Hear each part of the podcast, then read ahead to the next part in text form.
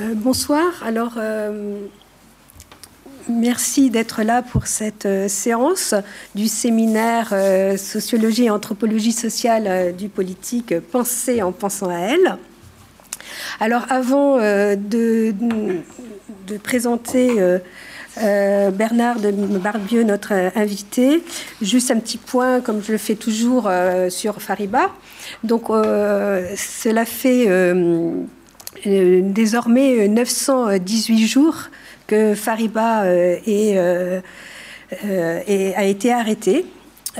emprisonné et désormais assigné à résidence, comme vous le savez. sa, santé, après avoir eu des moments difficiles, est, plutôt désormais correcte, même si évidemment elle a toujours des, conséquences de son emprisonnement et surtout de, sa grève de la faim. Mais, euh, mais elle va, euh, elle va euh, beaucoup mieux. Et ces jours-ci, il faut dire que son moral est plutôt bon. Euh, car euh, d'une part, elle a eu sa deuxième dose de vaccin Covid, anti-Covid plutôt, mhm. euh, qu'elle a eu beaucoup de mal à avoir, mais qu'enfin elle a eu. elle est aussi boostée par ses progrès en cours d'arabe, donc elle ne cesse de monter de grade et, et, ça lui demande de plus en plus de travail. Et donc ça, ça l'occupe beaucoup. Et enfin, elle est occupée, et c'est sans doute ce qui l'occupe actuellement le plus, par son déménagement.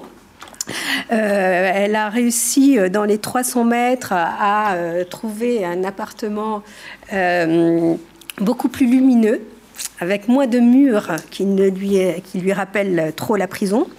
Et donc, elle s'est un peu convertie actuellement en chef de chantier inévitablement avec des Afghans à,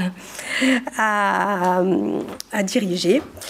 Euh, et euh, elle est assez incroyable. Donc elle s'est reconstruit un petit euh, espace d'observation et de, et de réflexion.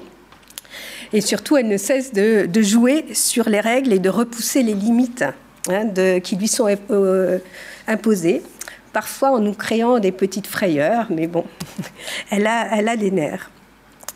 Parce que pour l'instant, malheureusement, euh, elle n'a pas vraiment de perspective, et nous n'avons pas vraiment de perspective pour sa libération. Euh, contrairement à Patrick Zaki, hein, qui, euh, qui, a été libéré. je ne sais pas si vous l'avez su, mais c'est quelque chose vraiment de, très, très important. Et mais pour le cas de Fariba, euh, les euh, négociations sur le nucléaire sont plutôt dans l'impasse et il n'y a sans doute rien à attendre de, ce côté-là. Alors évidemment, les perspectives, c'est... Euh, il y a toujours au moment de Nowruz une grâce. mais bon, il y, a, il, y a, sans doute très peu de chance. il y a l'étape des 3 cinquièmes de la de la sentence réalisée qui, nous amènerait en juin 2022. Mais euh, c'est aussi euh, très politique, donc il n'y a euh, pas forcément de chance que cela se passe. Peut-être qu'il y a un peu plus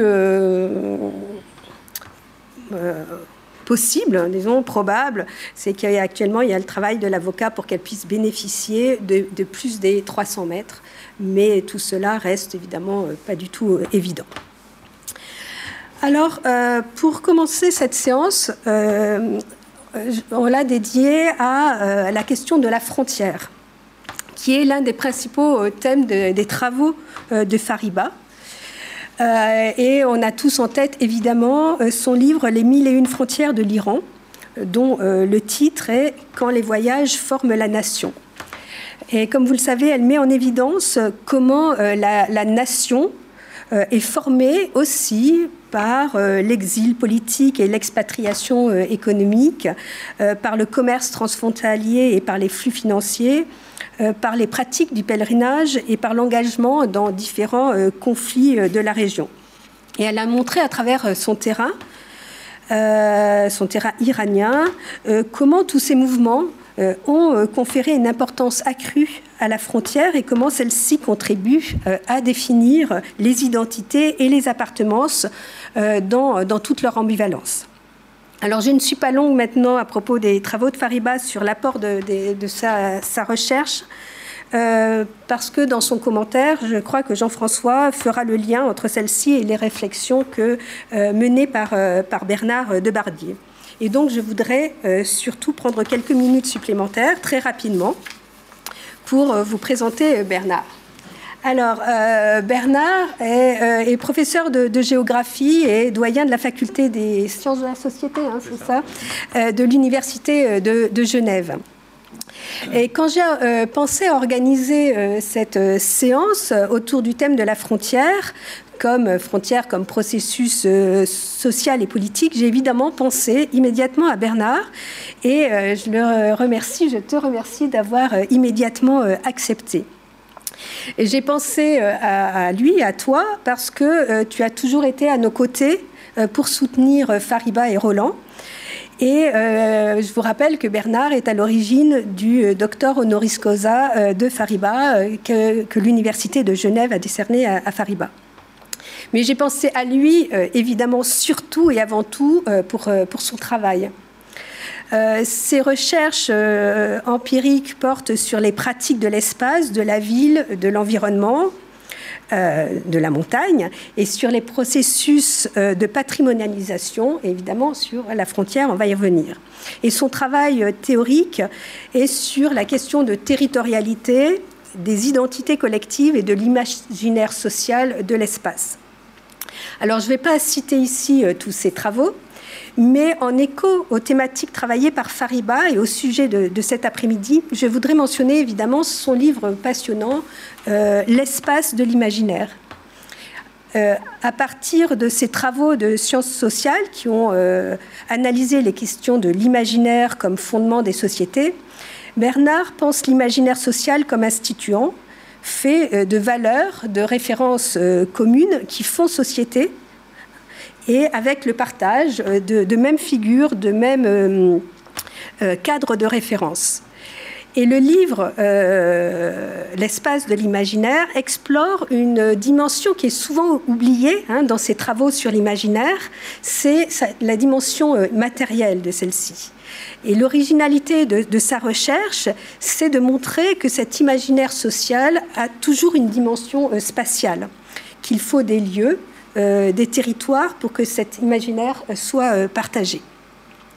Alors dans ces nouvelles recherches dont il va nous parler euh, tout de suite, il retrace les processus d'affirmation des, des, frontières étatiques et de construction des identités collectives pour mieux interroger, les transformations en cours.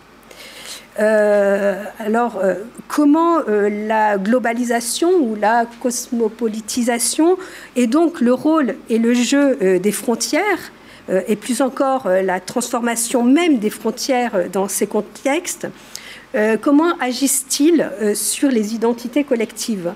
Y a-t-il autre chose que de la réaction identitaire dans les processus actuels de réaffirmation de l'appartenance nationale et que disent la démultiplication des formes identitaires et la diversité des façons de se penser collectivement, des transformations de la nation et donc des transformations euh, étatiques? C'est quelques-unes des, questions hein, qui émergent euh, de, tes travaux.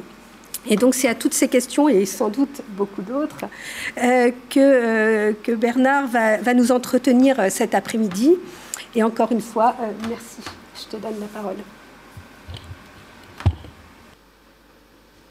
Je pense. Voilà.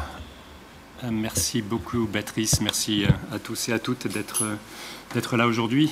Euh, Béatrice vous a donné quelques raisons de ma, de ma présence.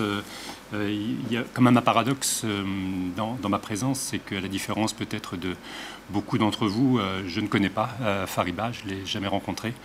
Euh, et j'ai eu un peu le sentiment de m'en approcher un peu hein, dans cette enceinte qui fait beaucoup euh, mention de, son nom et, qui affiche beaucoup son, image.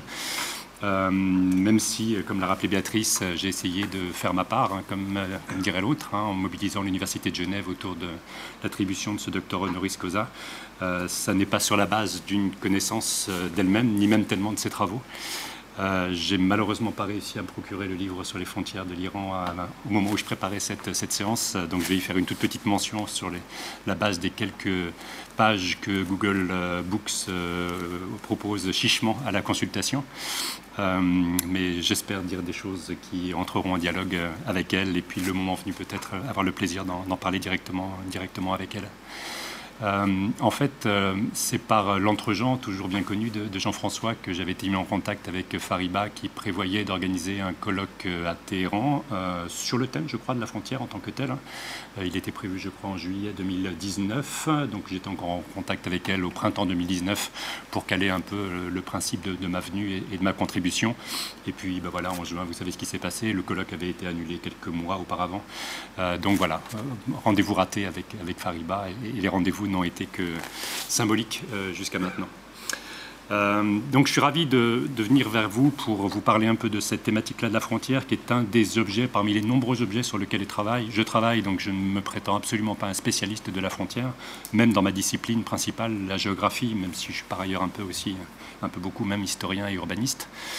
Euh, il y a des gens bien plus compétents que moi sur la thématique elle-même. En géographie, évidemment, c'est un objet très familier des géographes. Euh, simplement, c'est un objet qui, pour moi, est particulièrement précieux pour euh, approfondir le sillon qu'a résumé euh, Béatrice il y a un instant, ce travail que j'essaye de conduire depuis quelques années sur les, imaginaires sociaux. et encore une fois, dans la perspective que tu as, que tu as résumée, c'est-à-dire à la fois les dimensions matérielles, mais surtout spatiales. Euh, je vais peut-être commencer par quelques diapositives et quelques éléments de contextualisation un peu, un peu théorique pour vous familiariser avec mon, approche. Je n'ai aucune idée de votre euh, expérience, euh, de votre familiarité avec les références que, je vais, que je vais convoquer. je voulais au moins quand même vous les, vous les donner pour ceux qui les, qui les connaissent. Le reste de ma présentation sera, vous allez le voir, très très illustré, d'où le, PowerPoint, à la fois parce que dans des conférences de ce type-là, c'est toujours précieux de fonctionner avec des, images et des exemples très très très très précis. Euh, mais aussi, ben, dans l'imaginaire, il y a image, euh, même si c'est pas nécessairement central dans les personnes qui mobilisent le concept d'imaginaire en tant que tel. Euh, je trouve que pour la frontière, c'est particulièrement opératoire que de penser avec des images et par des images. Ça défile. Voilà, donc la notion d'imaginaire social, vous le savez probablement au sens où l'a rapidement euh, rappelé euh, Béatrice, euh, c'est-à-dire des imaginaires sociaux tels qu'ils instituent, conditions même de possibilité du social, et tels qu'ils instituent les sociétés ou les collectifs sociaux de façon générale. C'est une proposition centrale de ce livre de Cornelius Castoriadis, qui est, je crois, très connu dans beaucoup de disciplines de sciences sociales, même s'il lui-même est philosophe l'institution imaginaire de la société. Euh, et euh, je n'ai pas besoin de vous résumer euh, ni la biographie ni la bibliographie de, de, Castoriadis, mais ce livre-là est un tournant majeur dans sa façon de penser la philosophie politique. Au moment où il s'éloigne d'une approche marxisante du social, ou une analyse marxisante du social pour justement proposer une alternative fondamentale qui échappe à la, à la grille de lecture marxiste. Donc le postulat, ou plus exactement sa thèse dans ce livre-là, est de dire que les sociétés s'instituent par des formes d'imaginaire qu'il définit assez peu, à vrai dire. Donc je suis bien incapable d'emprunter dans son livre une sorte de citation un peu élémentaire qui vous donnerait une définition même de ce qu'il appelle l'imaginaire social. Mais bon, un ensemble de valeurs, un ensemble de, références euh, plutôt abstraites euh, qui constituent le corps devenu inconscient tellement il est incorporé par un collectif social euh, qui va à la fois le, constituer et, l'orienter dans ses, pratiques, y compris les plus quotidiennes.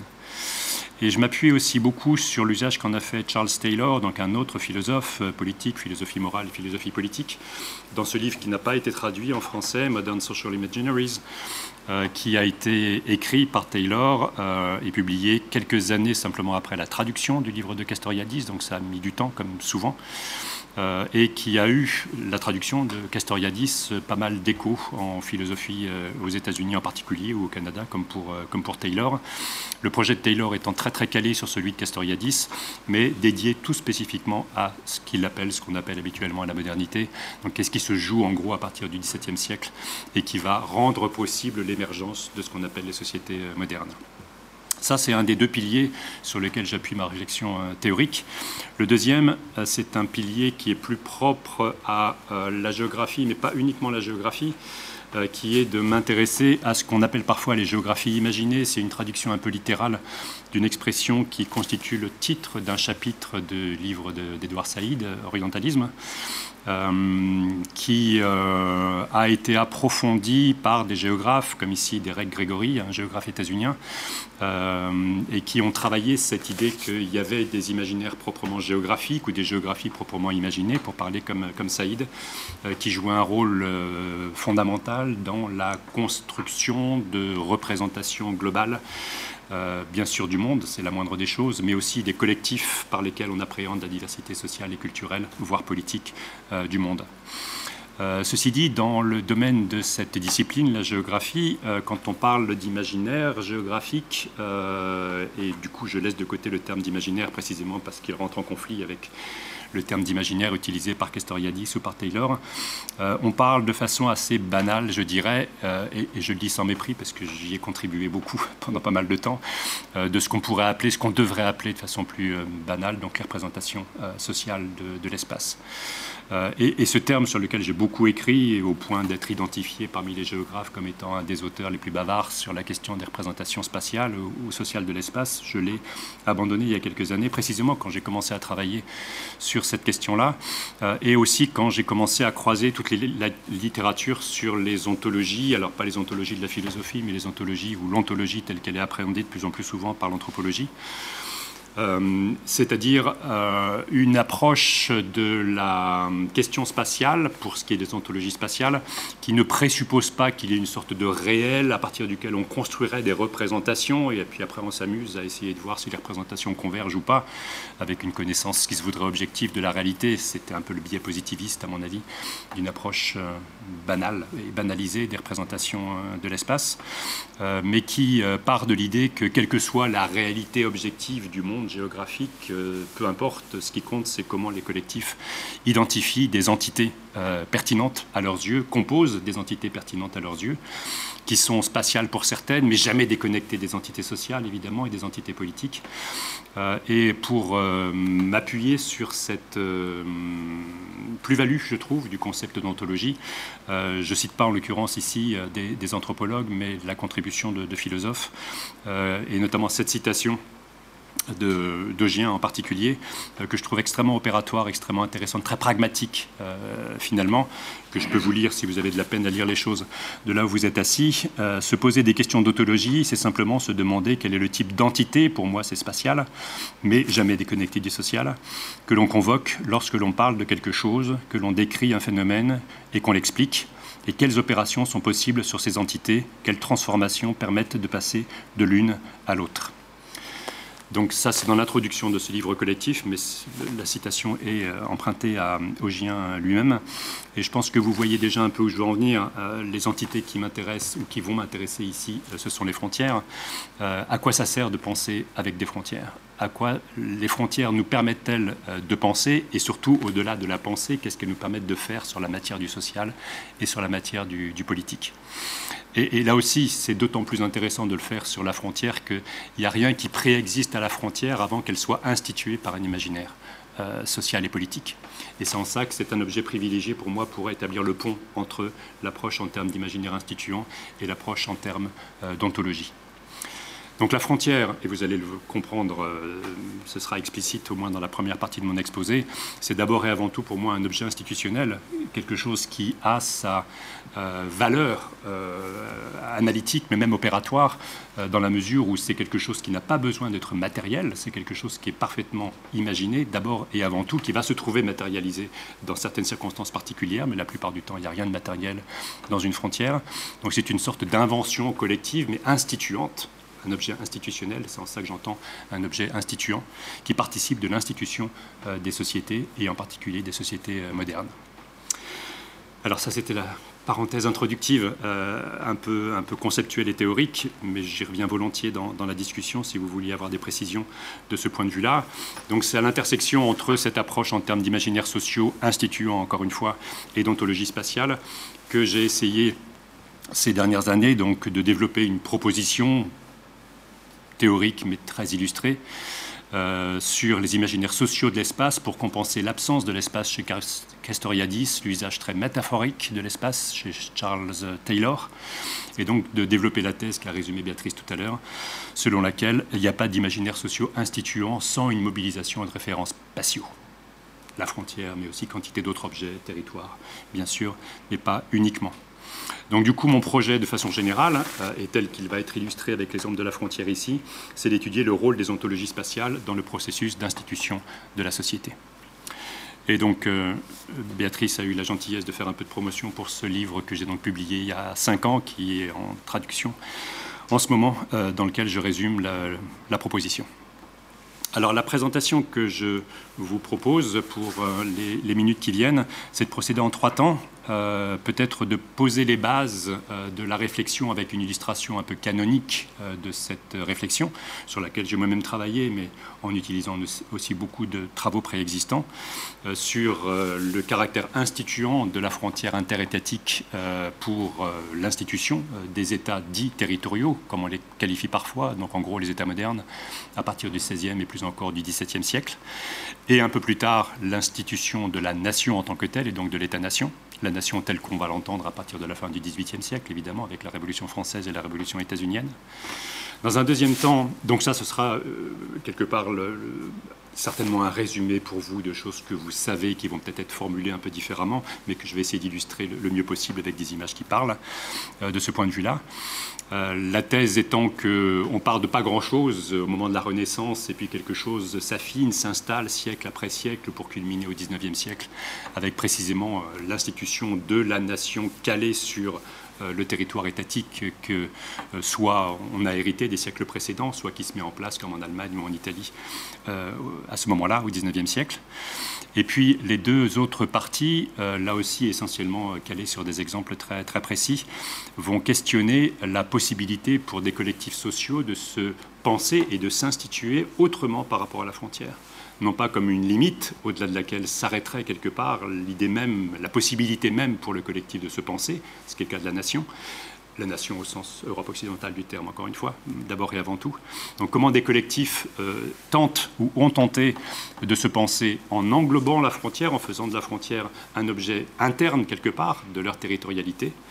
Et puis un troisième cas de figure euh, où je m'intéresserai à des collectifs qui ignorent la frontière a priori, mais qui se font volontiers rattraper par elle, notamment quand ils cherchent à s'institutionnaliser de façon plus visible, euh, plus déterminante à un moment donné de leur, de leur parcours. Donc voilà les trois temps. En commençant donc par le premier que je vais, comme je vous l'ai déjà dit, principalement illustrer avec une série d'images, d'exemples et puis de repères un peu chronologiques et spatiaux.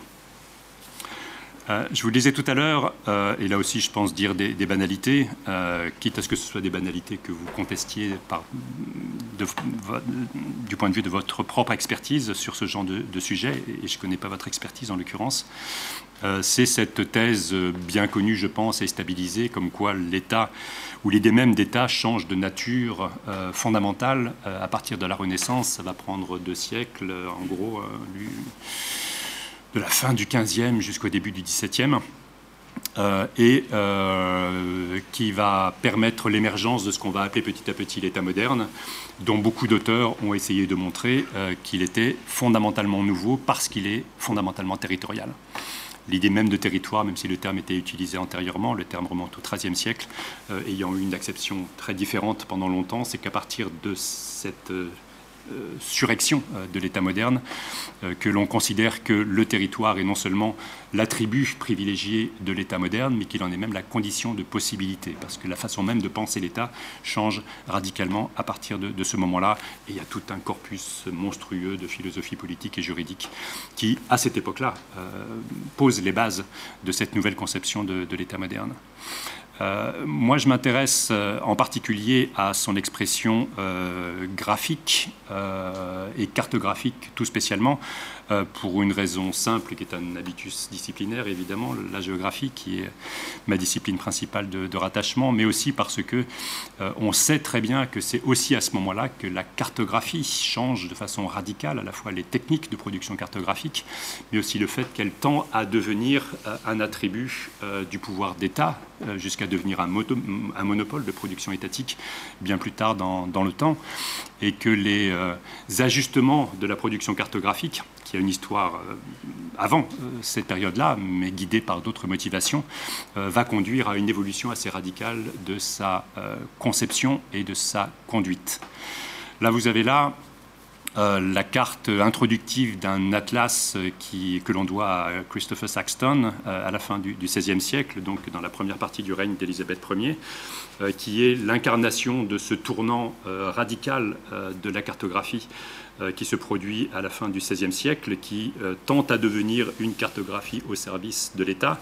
Là, en l'occurrence, c'est même paradoxal parce que le projet est uniquement un projet personnel, mais qui va être récupéré par la monarchie britannique du vivant de Saxton, au point que petit à petit, on va voir apparaître les armes de la couronne britannique, euh, voire sur le frontispice, dans les éditions ultérieures, le portrait de la, de la reine elle-même. Euh, mais au-delà de cette récupération politique euh, qui atteste de l'intérêt que euh, les premiers États modernes d'Europe occidentale trouvent dans une forme d'expression cartographique, il y a aussi toute une sémiologie dans la construction de la carte qui montre que l'intérêt de la cartographie change et que la focale, les choses qui comptent véritablement dans la production cartographique commencent à, changer. Et cette, cette carte-là, qui va être déclinée après en plein de cartes particulières pour les différents comtés qui composent, euh, l'Angleterre et le, Pays de Galles. À l'époque, hein, vous le savez, l'Écosse est, indépendante et l'Irlande euh, ne tardera pas à être envahie, mais c'est très progressif, colonisé. Euh, ce qui est intéressant dans cet atlas, et ce n'est pas le premier atlas, hein, loin de là bien sûr, mais c'est le premier atlas qui va systématiser la représentation des parties par rapport au tout. C'est-à-dire que les comtés constitutifs de l'Angleterre et du Pays de Galles vont être présentés sur un mode tout à fait normatif et normé, euh, avant même qu'on invente une légende. La légende, la légende cartographique est inventée un peu après. Mais on va installer le système symbolique qui permet quelque part d'aligner les parties constitutives d'un État sur un mode graphique c'est-à-dire contester fondamentalement leur singularité et leur capacité à incarner une forme d'autonomie politique par rapport au pouvoir central. Donc là, il aurait fallu que je vous montre l'entier de la tasse pour que vous perceviez bien cette normalisation, mais on la voit aussi ici carte de synthèse introductive qui vous montre les différents comtés qui sont évidemment tous représentés selon les mêmes codes graphiques. Donc il y a déjà une information qui est extrêmement intéressante dans cette carte-là et dans l'atlas lui-même, c'est cette propension à commencer à penser les parties en fonction d'un tout sur un mode normalisé, précisément pour faire primer le tout sur les parties dans l'expression graphique et évidemment dans l'intention politique. C'est ça qui est la principale plus-value du document pour la monarchie britannique à l'époque. Et j'aime beaucoup cette, euh, cette, carte aussi et le travail de Saxton euh, parce qu'il a été utilisé au-delà de sa valeur pratique pour mieux connaître et mieux représenter le territoire de l'Angleterre et du Pays de Galles par sa fonction éminemment symbolique, puisque euh, on trouve parmi les innombrables portraits de la reine Élisabeth Ier, toujours présentés sur un mode très hiératique qu'elle affectionnait particulièrement visiblement, ce tableau tout à fait étonnant qui n'a pas été commandé ni par la reine ni par ses proches, mais par quelqu'un qui voulait bénéficier d'un retour en grâce euh, auprès d'elle, euh, qui la représente sur un mode tout à fait conventionnel par rapport au portrait qu'on lui connaît de, son vivant, mais avec cette chose tout à fait étonnante, stupéfiante, unique dans l'histoire des portraits, qu'elle a les pieds sur la carte de Saxton. Donc il a repris la carte de Saxton, il en a fait une sorte de, tapis quelque part sur laquelle la reine trône au sens, au sens propre du terme. Euh, et ce qui est une très belle, un très beau condensé, les images sont intéressantes quand elles arrivent à condenser comme ça une sorte de puissance symbolique absolument incroyable, un condensé de l'affirmation de la souveraineté territoriale, bien sûr, euh, sur la base d'une connaissance savante, celle de la cartographie de, Saxton. Euh, mais cette représentation arrive aussi au moment où on commence à dire, en Angleterre comme en France, que le roi ou la reine ne sont plus nécessairement et uniquement le roi des Français ou le roi ou la reine des Anglais, mais le roi de France ou la reine d'Angleterre. C'est-à-dire que la référence au territoire commence à apparaître clairement dans la désignation même de la fonction et plus simplement le collectif des sujets sur lesquels le roi ou la reine euh, règne véritablement. Donc là, il y, a, il y a une sorte de concentré absolument exceptionnel d'images uniques Donc n'y voyez pas des images représentatives de quoi que ce soit, mais uniques qui cristallisent ce qui est en train de se jouer et sur lesquelles on a écrit des centaines et des milliers de pages en philosophie, en histoire et, autres, euh, sur ce tournant, sur ce qui se passe en Angleterre, mais au même moment en France, mais au même moment dans les provinces unies, mais aussi en Espagne, c'est-à-dire une façon tout à fait nouvelle de penser l'État sur la base non pas du territoire comme attribut, mais du territoire comme condition même de possibilité. Et ce qui va fondamentalement changer la façon même de penser l'État. J'ai un peu l'impression de prendre le risque de vous dire des banalités, mais encore une fois, je ne sais pas du tout si c'est des choses que vous avez dans votre bagage intellectuel ou pas. Euh, pour faire bonne mesure, euh, je vais utiliser une, autre image euh, qui est là aussi archétypale de cette façon de mettre en scène dans la peinture officielle. La référence à la frontière. il s'agit là d'un tableau dérivé d'un autre tableau dont je n'ai pas trouvé une reproduction suffisamment bonne, qu'on devait à, Charles Lebrun quasiment peintre officiel de Louis XIV, comme vous le savez. Donc c'est un tableau dérivé, mais contemporain, de celui de, Lebrun, qui raconte euh, la rencontre entre euh, Louis XIV, roi de France, et Philippe IV, euh, roi d'Espagne, dans une petite île proche de l'embouchure de la Bidassoa, donc dans l'actuel Pays Basque. à l'époque, c'était aussi le Pays Basque, mais c'est plus simple de le, de le, rapporter à votre connaissance du Pays Basque d'aujourd'hui, qui est une rencontre qui intervient donc en 1660 et qui est une rencontre, somme toute, assez banale entre deux monarques, notamment euh, celui de droite, donc Philippe IV, venant présenter sa fille, l'infante d'Espagne, euh, qui va épouser euh, le roi de France dix jours plus tard. Il ne l'avait jamais vu auparavant, il se rencontre pour la première fois dans ces circonstances, et puis voilà, ça scelle l'alliance entre les deux monarques au travers d'une alliance matrimoniale, ce qui est évidemment tout à fait banal pour le, pour le moment. Ce qui m'intéresse beaucoup, c'est un, ce que vous ne voyez pas, et deux, ce que vous voyez. Ce que vous ne voyez pas, c'est donc, je vous l'ai déjà dit, ça se passe près de l'estuaire de la Bidassoa, qui est une rivière euh, dont on a établi l'année précédente, à la faveur du traité des Pyrénées, qu'elle est euh, une partie de la frontière entre la France et, l'Espagne. Donc, euh, mentionnée telle qu'elle dans le traité des, des Pyrénées lui-même, de 1659 donc.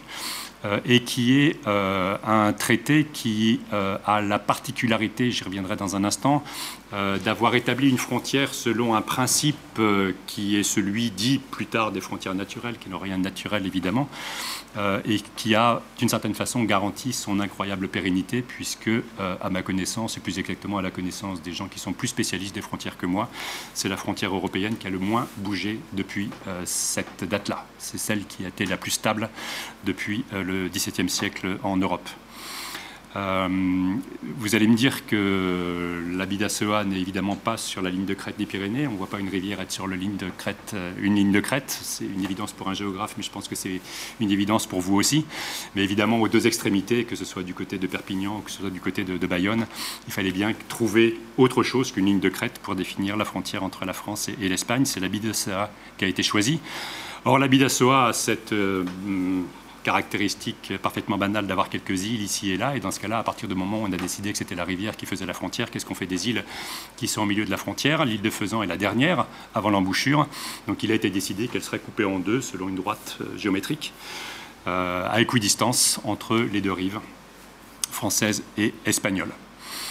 Il est évidemment pas tout à fait euh, étonnant que les deux monarques ou plus exactement leur conseiller, et décidé que la rencontre se passe sur l'île des Faisans plutôt que sur les sommets des Pyrénées eux-mêmes, euh, et sur cette ligne, et pas simplement sur l'île des Faisans, mais sur la ligne elle-même. Et ce qui est très intéressant dans ce tableau, c'est que la ligne, vous la voyez, c'est la ligne d'ajustement entre les deux tapis, le tapis espagnol d'un côté, le tapis français de l'autre, qui sont des tapis très différents, délibérément, donc avec une ligne de jointure entre les deux, les deux délégations sont arrivées séparément par deux portes différentes dans un bâtiment construit euh, exprès pour la circonstance. Le bâtiment était donc euh, franco-espagnol, en tout cas partagé entre les deux territoires correspondants. Vous avez une ligne de fuite vers le fond, vers une fenêtre qui là aussi marque le découpage entre les deux moitiés du tableau. Vous avez deux grandes tapisseries de part et d'autre qui, paraît-il, sont euh, inspiré de tableaux de Velázquez ou, peut-être même de la production de Velázquez, je ne peux pas vous dire, euh, qu'il a aussi joue sur une opposition des, motifs euh, entre les deux, les, deux, les deux tapisseries elles-mêmes. Les deux délégations ne s'approchent pas, ne se touchent pas en dehors des deux monarques qui sont les deux seuls à habiliter à franchir d'un serrage de main, la frontière devenue source de transgression possible, source de collaboration, juxtaposition, collaboration, mais de transgression, les autres n'ayant pas accès, au moins le temps de cette cérémonie, aux euh, membres de la délégation de, de l'autre côté. Donc c'est une incroyable mise en scène, au-delà de la rencontre, bien sûr, et de l'alliance entre les deux États qui scelle le traité qui a été signé l'année précédente, une incroyable mise en scène de la frontière.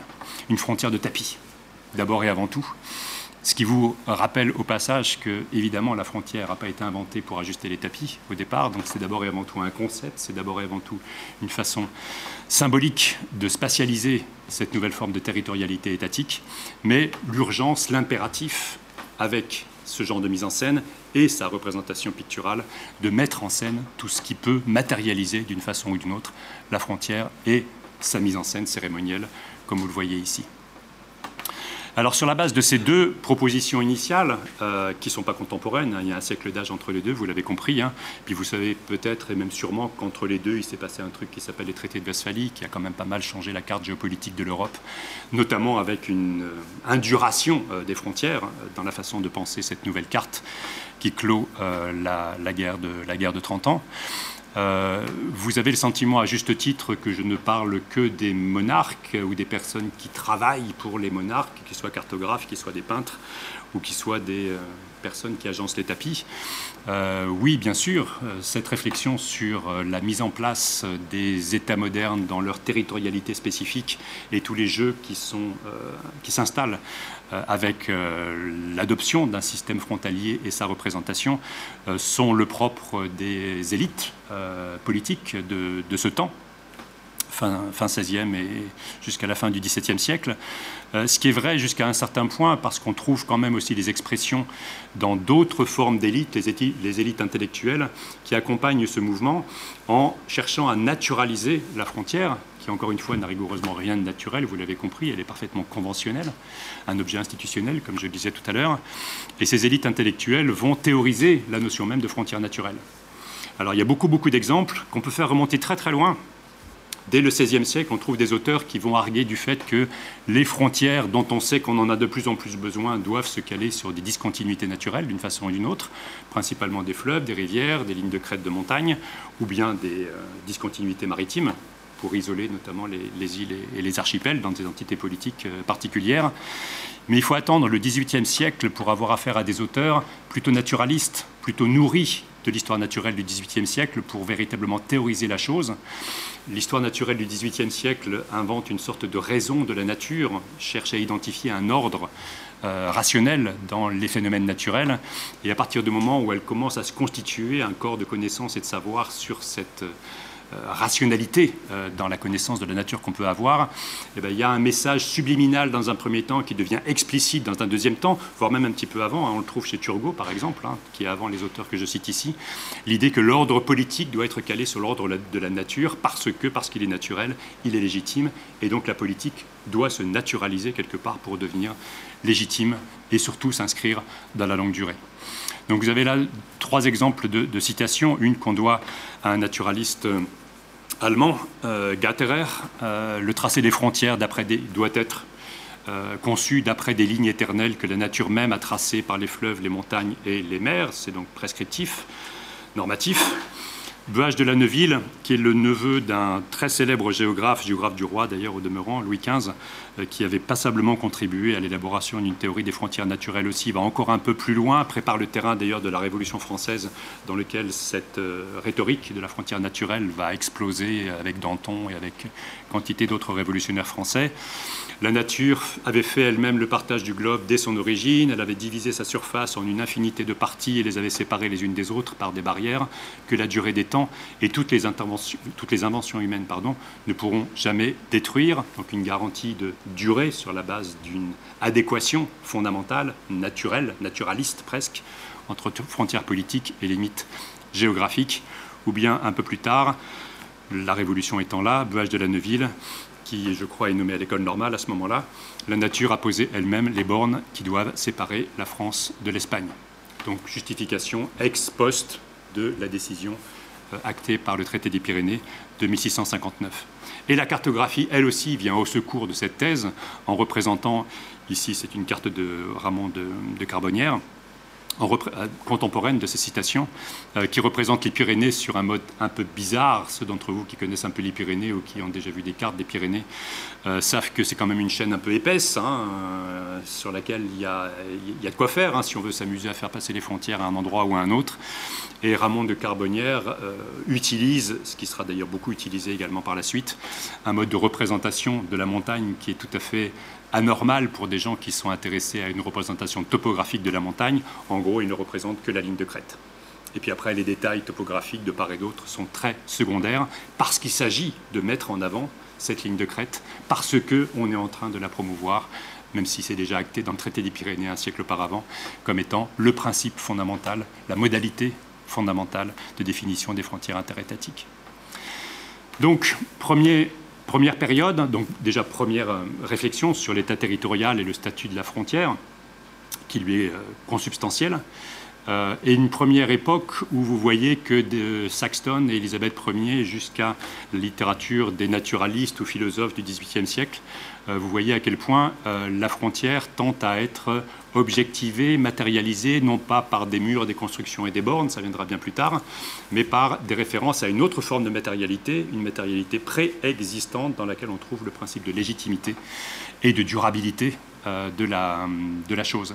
Mais c'est encore une fois un travail qui se limite très largement aux élites, du moins c'est ce que j'ai dit pour le moment, c'est-à-dire les monarques, c'est-à-dire les cartographes euh, du roi ou de la reine, c'est-à-dire les naturalistes, euh, donc les personnes qui ont euh, quelque part voix au chapitre dans l'agencement de cette conception de la frontière et sa représentation ou matérialisation. Ça n'est que plus tard, et vous le savez, mais je vais revenir en arrière dans un instant, qu'on va commencer à considérer que ce sont d'autres types d'attributs qui vont devoir guider la conception des frontières, mais aussi bien sûr la conception même des nations que les frontières sont censées euh, délimiter et départager. Les théories qui euh, veulent ou qui euh, énoncent l'idée que les nations doivent d'abord et avant tout être identifiées non pas par rapport à leur ancrage naturel, environnemental, mais par rapport à des caractéristiques intrinsèques, des attributs qui leur sont intrinsèques, que ce soit la langue ou la culture, vont exploser au XIXe siècle Ici, une citation parmi d'autres, évidemment. Je l'ai retenu celle-là, non pas parce que l'auteur est le plus célèbre, loin de là, il y en a des bien plus célèbres que lui, mais parce qu'il joue sur l'expression de frontières naturelles. Les vraies limites naturelles ne sont pas déterminées par les montagnes et les rivières, mais bien plutôt par la langue, les mœurs, les souvenirs, par tout ce qui distingue une nation d'une autre nation. Et là, vous avez un passage très radical, une transformation très très radicale pas tellement de l'idée même de frontière, elle se déplace simplement dans l'espace. La légitimité, la bonne frontière, comme on dit volontiers, ou même la frontière scientifique, comme on dit parfois au XIXe siècle, se déplace dans l'espace parce qu'elle va euh, être euh, conçue comme étant une façon de circonscrire euh, autre chose qu'un bassin versant, autre chose qu'une entité naturelle, mais une entité sociale, culturelle, la nation, qui bien sûr est instantanément aussi une entité politique à partir de la Révolution française ou de la Révolution états-unienne ce qui nous conduit à voir surgir des transformations géopolitiques majeures qui sont guidées par ce genre de préoccupations l'Empire d'Autriche-Hongrie, dans un premier temps, qui ici, sur la première carte du haut, est représenté d'abord et avant tout de point de vue de ses parties constitutives, la partie autrichienne, la partie hongroise, plus les annexions un peu tardives vers le sud, qui ont complété le déploiement de l'Empire en Europe centrale et méridionale. Et puis vous savez tous et toutes, évidemment, qu'à partir de 1918-1919, le démembrement de l'Empire d'Autriche-Hongrie va se faire selon ces fameuses lignes qui sont censées départager les nations, principalement sur le critère de la langue. Donc ce n'est pas une révolution pour la façon de penser les frontières, parce que la frontière reste l'attribut principal de définition de la territorialité de l'État territorial. C'est simplement la façon qu'on va voir, enfin qu'on va avoir à partir de la fin du XVIIIe et au XIXe siècle, de penser l'État en simultanément avec la nation. Ce qui n'était pas la préoccupation des auteurs que j'ai évoqués tout à l'heure. On parle de nation depuis très longtemps, vous le savez, mais pas dans l'acception politique hein, des révolutions françaises et états-uniennes. La nation telle qu'elle surgit, l'entité politique qui donne sa légitimité à l'État, c'est pas contemporain de l'État moderne au XVIe siècle, à l'époque d'Élisabeth Ier, c'est évidemment bien postérieur. Donc l'identification de la nation dans un système de frontières et de territoires devient incontournable à partir du moment où, pour parler comme Rousseau, s'impose l'idée de souveraineté nationale. Et puis, dans le même ordre d'idée, évidemment, vous imaginez bien que, à force de, tendre d'un côté à promouvoir la frontière naturelle, parce qu'évidemment cette idée elle persiste en partie, ou au contraire des frontières culturelles, eh bien, il y a quelques endroits de l'Europe qui sont particulièrement sensibles, parce que pour certains ce sont des frontières naturelles et pour d'autres ce ne sont pas des frontières nationales ou culturelles.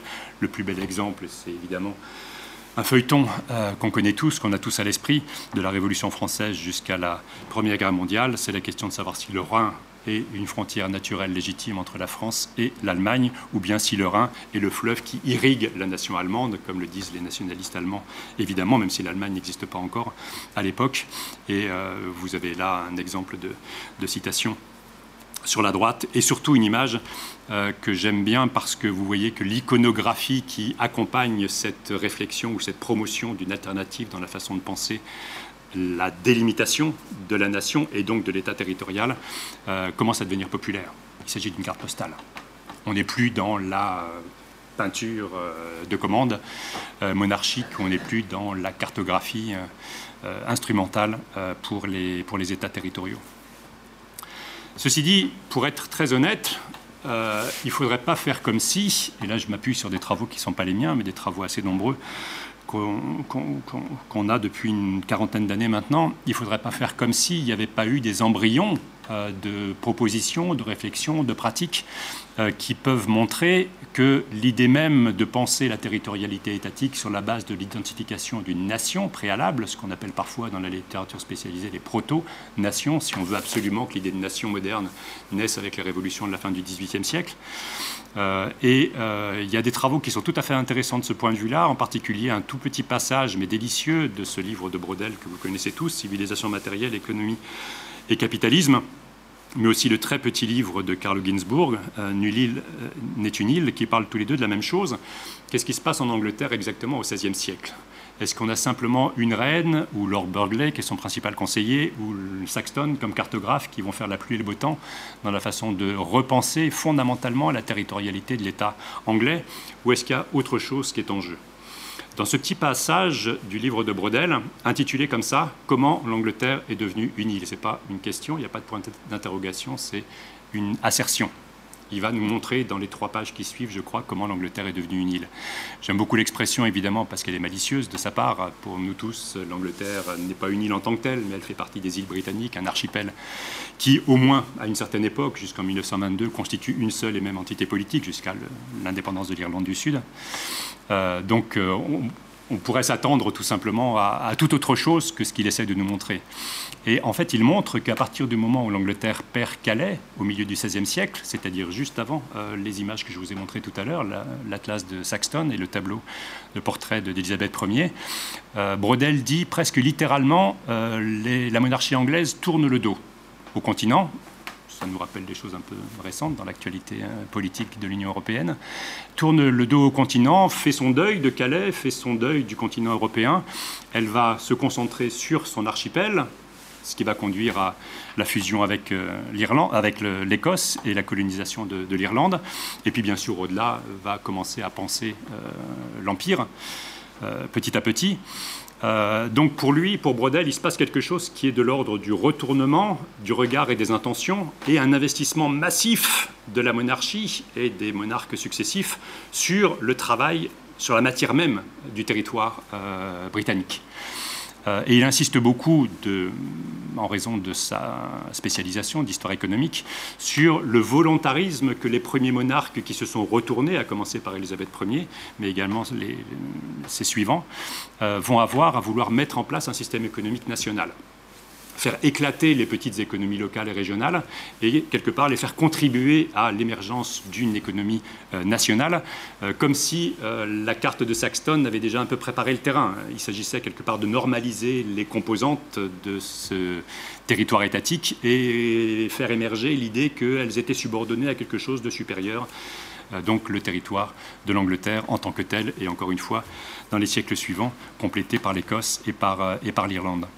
Donc pour Brodel, l'Angleterre est devenue une île à partir du moment où les monarques anglais ont renoncé à en faire un État à cheval entre le continent et les îles britanniques, et donc à investir massivement sur la constitution d'une entité qui ne serait pas simplement un territoire étatique, mais également un système économique nationalisé avant qu'il devienne véritablement impérial et, et mondial. Et Ginsburg, sensiblement plus tard, à une thèse complémentaire qui est tout à fait complémentaire également dans l'argumentation générale. Il s'est beaucoup intéressé à la littérature, il s'est beaucoup intéressé à cette période-là. Qu'est-ce qui se passe en Angleterre vraiment à ce moment-là, du point de vue d'une autre forme d'élite euh, que celle dont j'ai parlé jusqu'à maintenant, chez les poètes, chez les dramaturges, chez les, romanciers.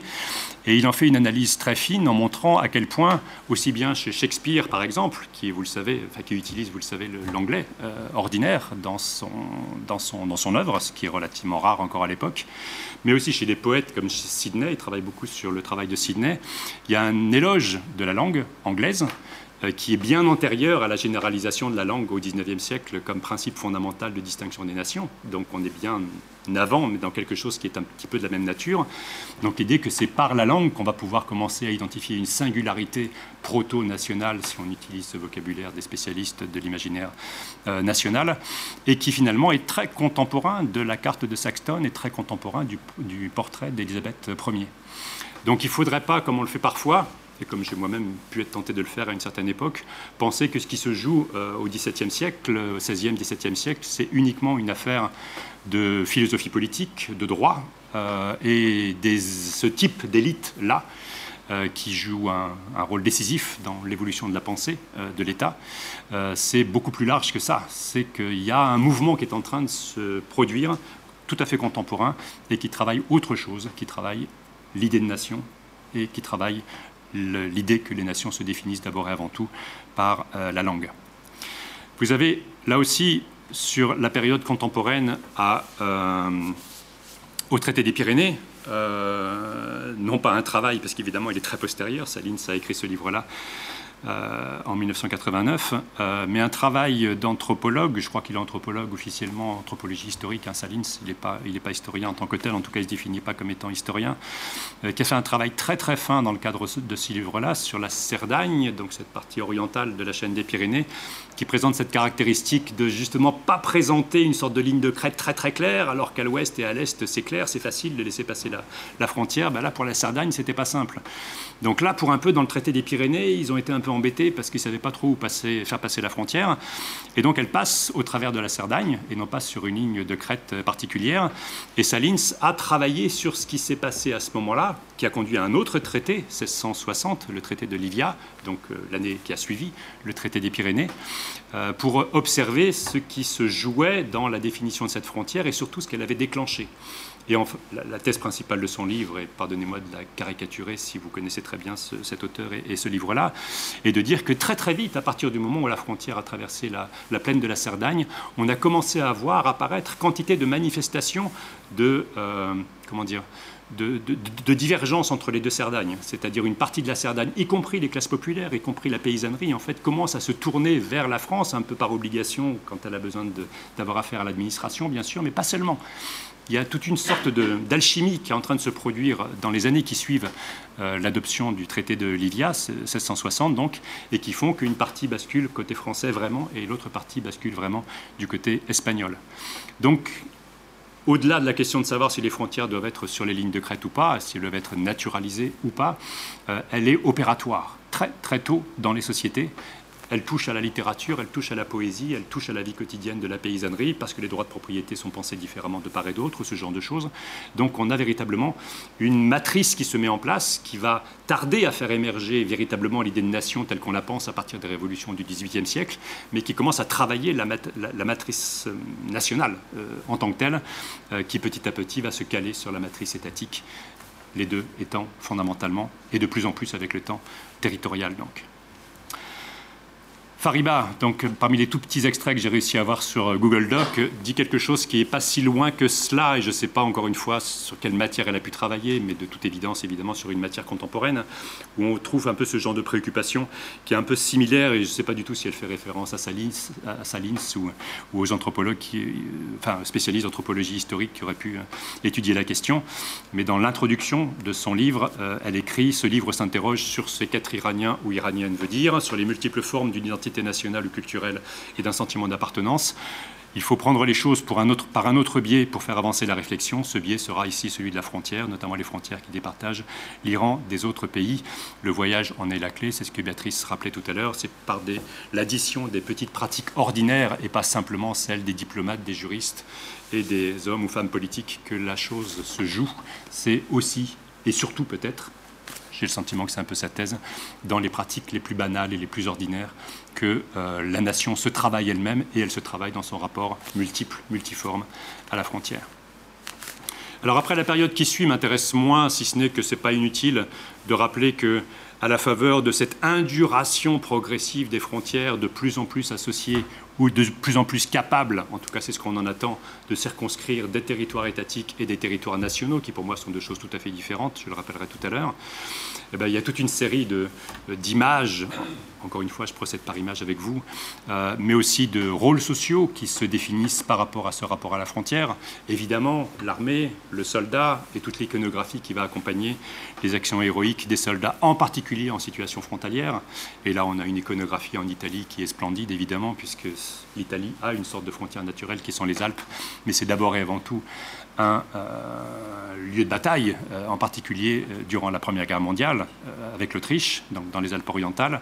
Donc toute une iconographie qui nous montre à quel point la figure tout à fait héroïsée pardon, de ce qu'on appelle les chasseurs alpins en France, ce qu'on appelle les alpini en Italie, va finir par incarner d'une part le prestige et la bravoure de l'armée en tant que telle, mais aussi cette capacité du soldat à être le gardien des frontières.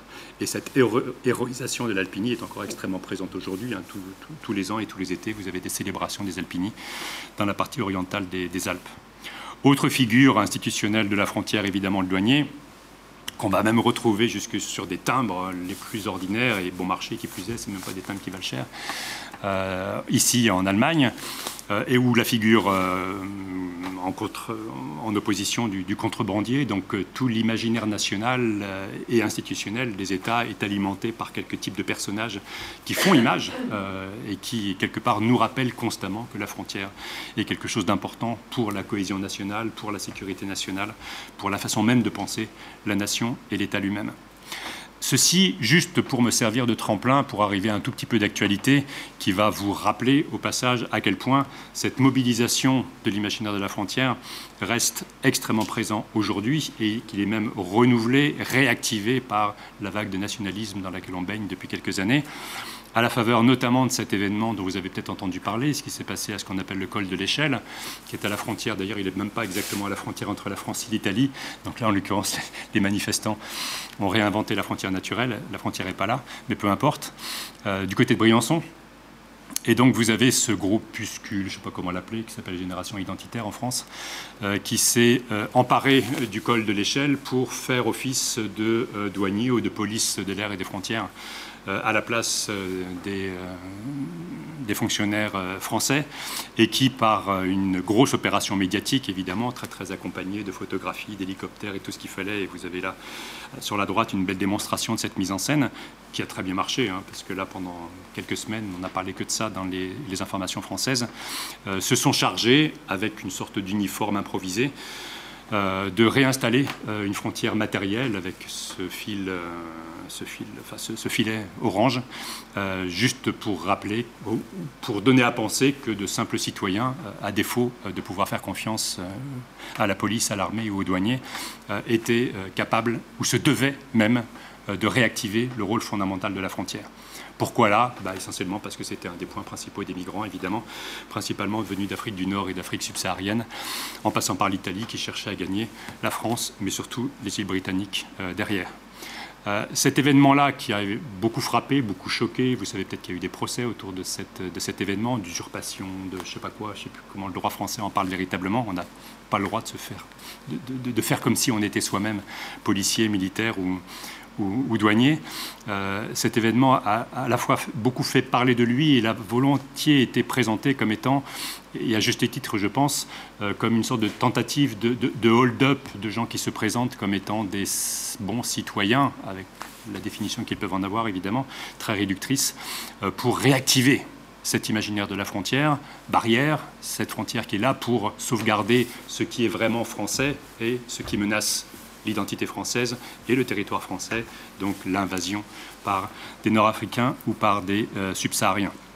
Et c'est intéressant de voir que, simultanément, bien sûr, en réaction, euh, des militants, des activistes se sont mobilisés pour, au contraire, venir au secours des euh, migrants et leur faciliter le passage de cette même frontière, donc en arguant d'une autre conception de la frontière, de la nation, bien sûr, au-delà, bien sûr, du droit d'asile, ou incluant le droit d'asile. Donc il y a eu une bataille d'images tout, à fait, tout à fait intéressante qui s'est jouée euh, pour, euh, encore une fois, travailler cet imaginaire de la frontière, ou cette frontière imagée, puisque c'est par à coup de photographie que ça s'est fait principalement. Mais vous voyez que ça s'ancre dans une sorte de discours auquel on adhère ou que l'on conteste, de la frontière telle qu'elle a été euh, théorisée pardon, à la fin du XVIIIe siècle. Donc pour conclure cette, euh, cette, partie, c'est la plus longue, les deux autres sont, plus courtes.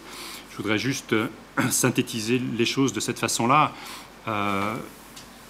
Vous proposer euh, j'espère vous, avoir donné assez d'éléments pour, le, pour le, percevoir, euh, de distinguer un imaginaire étatique de l'espace et un imaginaire national de l'espace, qui ne sont pas les mêmes choses, euh, parce qu'elles ne circonscrivent pas, elles n'instituent pas les mêmes choses. L'État d'un côté, l'État moderne, la nation de l'autre, ça finit dans une sorte de fusion autour de l'imaginaire de l'État-nation, bien sûr, qui est une des façons de penser l'imaginaire étatique, une des façons de penser l'imaginaire de la nation, les deux instituant, encore une fois. Donc avec une façon de penser le territoire qui est d'abord et avant tout l'ère de souveraineté, l'ère sur laquelle se déploie l'efficace des lois qui est en mesure d'adopter un État euh, lui-même. Donc le territoire comme condition de possibilité de l'État euh, moderne avec une mobilisation euh, de l'espace sur un mode en partie instrumental, donc penser l'espace comme ère de souveraineté, penser l'espace comme le périmètre de la loi ou la frontière comme la limite périphérique, de euh, l'efficace de, la loi, penser la carte, penser la gestion des ressources et des populations à travers toute une série d'instruments dont j'ai pu parler euh, antérieurement. De l'autre côté, du côté de l'imaginaire national, on a affaire à autre chose. On a affaire à un territoire aussi. On a affaire au même territoire au bout du compte, hein, pour ce qui est de la France, l'Italie, l'Allemagne ou les pays dont j'ai pu parler, mais comme ère, d'abord et avant tout comme ère d'identification d'un collectif, qui s'invente par le territoire, qui s'invente avec la frontière, lui aussi, mais principalement mobilisé sur un mode affectif, l'amour, l'exaltation de la patrie, de la langue bien sûr, du sentiment d'appartenance en tant que tel, l'exaltation du chez-soi. Et encore une fois, l'actualité politique française nous montre à quel point cet imaginaire-là est très volontiers mobilisé dans les campagnes électorales ou pré-électorales comme, comme maintenant. Donc voilà, ça c'est le point de départ. Euh, ça occupe, rassurez-vous, la majorité de ma présentation, euh, mais c'est, je crois, la, principale illustration qu'il faut avoir à l'esprit pour comprendre déjà ma proposition, hein, en quoi la frontière participe d'un ensemble d'une ontologie spatiale qui participe de l'institution, à la fois de l'État et de la nation, et plus tard de l'État-nation en tant que tel. Après, la deuxième question que j'ai proposé d'aborder avec vous et qu'a introduite un petit peu tout à l'heure euh, Béatrice, c'est de savoir est-ce que tout est dit? Est-ce que tout est là? Est-ce qu'il n'y a pas autre chose? Est-ce qu'il n'y a pas d'autre façon de se penser comme un, à titre individuel, comme un individu, comme un élément d'un collectif social euh, vis-à-vis de la frontière? Est-ce qu'il n'y a pas d'autre façon d'imaginer qu'on puisse se définir collectivement en faisant soit totalement abstraction de la frontière, soit au contraire en la pensant sur un mode sensiblement différent? Donc le deuxième temps, plus court que le premier donc, est de réfléchir à cette frontière qui serait plus limite, qui serait plus coupure, mais une frontière qui est lien, une frontière qui serait au centre d'une territorialité partagée, comme si, c'est le point d'interrogation, de nouveaux collectifs étaient aujourd'hui, ou dans les décennies passées, en mesure de se penser avec la frontière au centre. La frontière étant constitutive de leur territorialité, mais non pas à la marge, au centre de leur territorialité en tant que telle. Je vais prendre deux exemples sur lesquels j'ai beaucoup, beaucoup travaillé, et pardonnez-moi de me déporter un peu de la région parisienne et de me rapprocher un peu de là, de là d'où je viens, c'est-à-dire de Genève et de la région alpine, euh, parce qu'il y a deux très beaux exemples euh, qui vont vous familiariser avec cette euh, proposition. Le premier, c'est Genève en tant que telle, le canton de Genève en tant que tel, avec cette carte qui est très intéressante parce que c'est une carte qui précède la constitution du canton de, Genève, euh, qui date de 1815, et du rattachement du canton de Genève à la Suisse. Euh, antérieurement, je ne vais pas dire le canton de Genève, c'était pas un canton, c'était autre chose, mais la ville de Genève et quelques parties de la campagne genevoise avaient un statut de totale indépendance juridique. Euh, et donc vous avez le fond de carte en noir et blanc qui vous donne en gros la topographie, le lac. Vous voyez peut-être que le, nord n'est pas en haut, mais pas loin, si vous arrivez à replacer un peu les choses, euh, si vous avez une carte mentale euh, de, la région. mais a été ajouté en 1815 le tracé de la frontière tel qu'elle a été actée par le traité de Turin, donc qui signe l'émergence du canton de, Genève et son, indépendance par rapport au royaume de Sardaigne, l'actuelle Savoie, et par rapport à la France du côté de, l'Ain. Euh, et c'est à cette occasion-là que le canton de Genève est rattaché à la Confédération helvétique. Ce qui est tout à fait intéressant, c'est que dans la production cartographique qui va suivre, en dehors des cartes topographiques elles-mêmes, quoique je n'ai pas le temps d'entrer dans les détails, vous avez toute une cartographie qui va se mettre à oublier complètement ce qu'il y a au-delà du canton. Donc ça devient une zone un peu grise, un peu vague, un peu floue, et vous commencez à voir apparaître une cartographie sophistiquée, analytique, qui se veut même euh, utile euh, à la gestion du territoire cantonal, qui est, tout petit, hein, et qui va vous donner ici, par exemple, une, une illustration de la mobilisation de la cartographie dans les premières formes de planification de l'aménagement du territoire du canton de Genève, qui vont conduire à des formes d'urbanisation particulières dans les décennies qui, vont suivre. Donc on a une sorte de, si on prend quelques exemples de la cartographie de l'époque, une fermeture mentale qui s'installe, euh, qui vise à penser le canton de Genève pour ce qu'il est, avec toute une documentation cartographique et évidemment non cartographique aussi, c'est plus facile pour moi de vous présenter les cartes, euh, qui va tabler sur la frontière comme étant la discontinuité fondamentale pour des raisons juridiques évidentes et politiques. Hein. Le gouvernement du canton de Genève euh, n'a des compétences que sur ce périmètre-là, donc il ne peut pas s'amuser à proposer des éléments de planification euh, dans ce qui est devenu à l'époque 1936 la Haute-Savoie ou le département de, l'Ain. Donc pour de très bonnes raisons. Mais ça participe de cet enfermement, la frontière enfermante, qui permet au canton de Genève de développer ses propres politiques publiques et de travailler la matière, et c'était un vrai défi au départ, hein, la matière sociale des populations extrêmement hétérogènes euh, qui se sont retrouvées réunies encerclé par cette frontière de, 1815. Sauf que le problème pour Genève, ou la change, j'en sais rien, c'est que Genève en, 1800, en 1936 c'était ça, c'était en gros ce qui est en rouge foncé et en rose, mais que Genève depuis a explosé, parce que la ville a beaucoup grossi bien sûr, créatrice de beaucoup d'emplois avec une politique qui plus est en matière d'aménagement qui n'est pas très très généreuse en matière de nouveaux logements. Les gens qui connaissent Genève savent bien que c'est pas facile de se loger à Genève. Et donc une partie croissante de la population qui soit est passée de l'autre côté de la frontière pour habiter, soit s'est installée de l'autre côté pour venir travailler simplement à Genève, ce qu'on appelle les frontaliers. Et donc il a fallu, à partir des années 90, penser le territoire genevois à une autre échelle. Vous reconnaissez peut-être ici le canton de Genève, là, et donc les frontières entre la Suisse et la France ici le canton de Vaud, un morceau du canton de Vaud, ça c'est la France.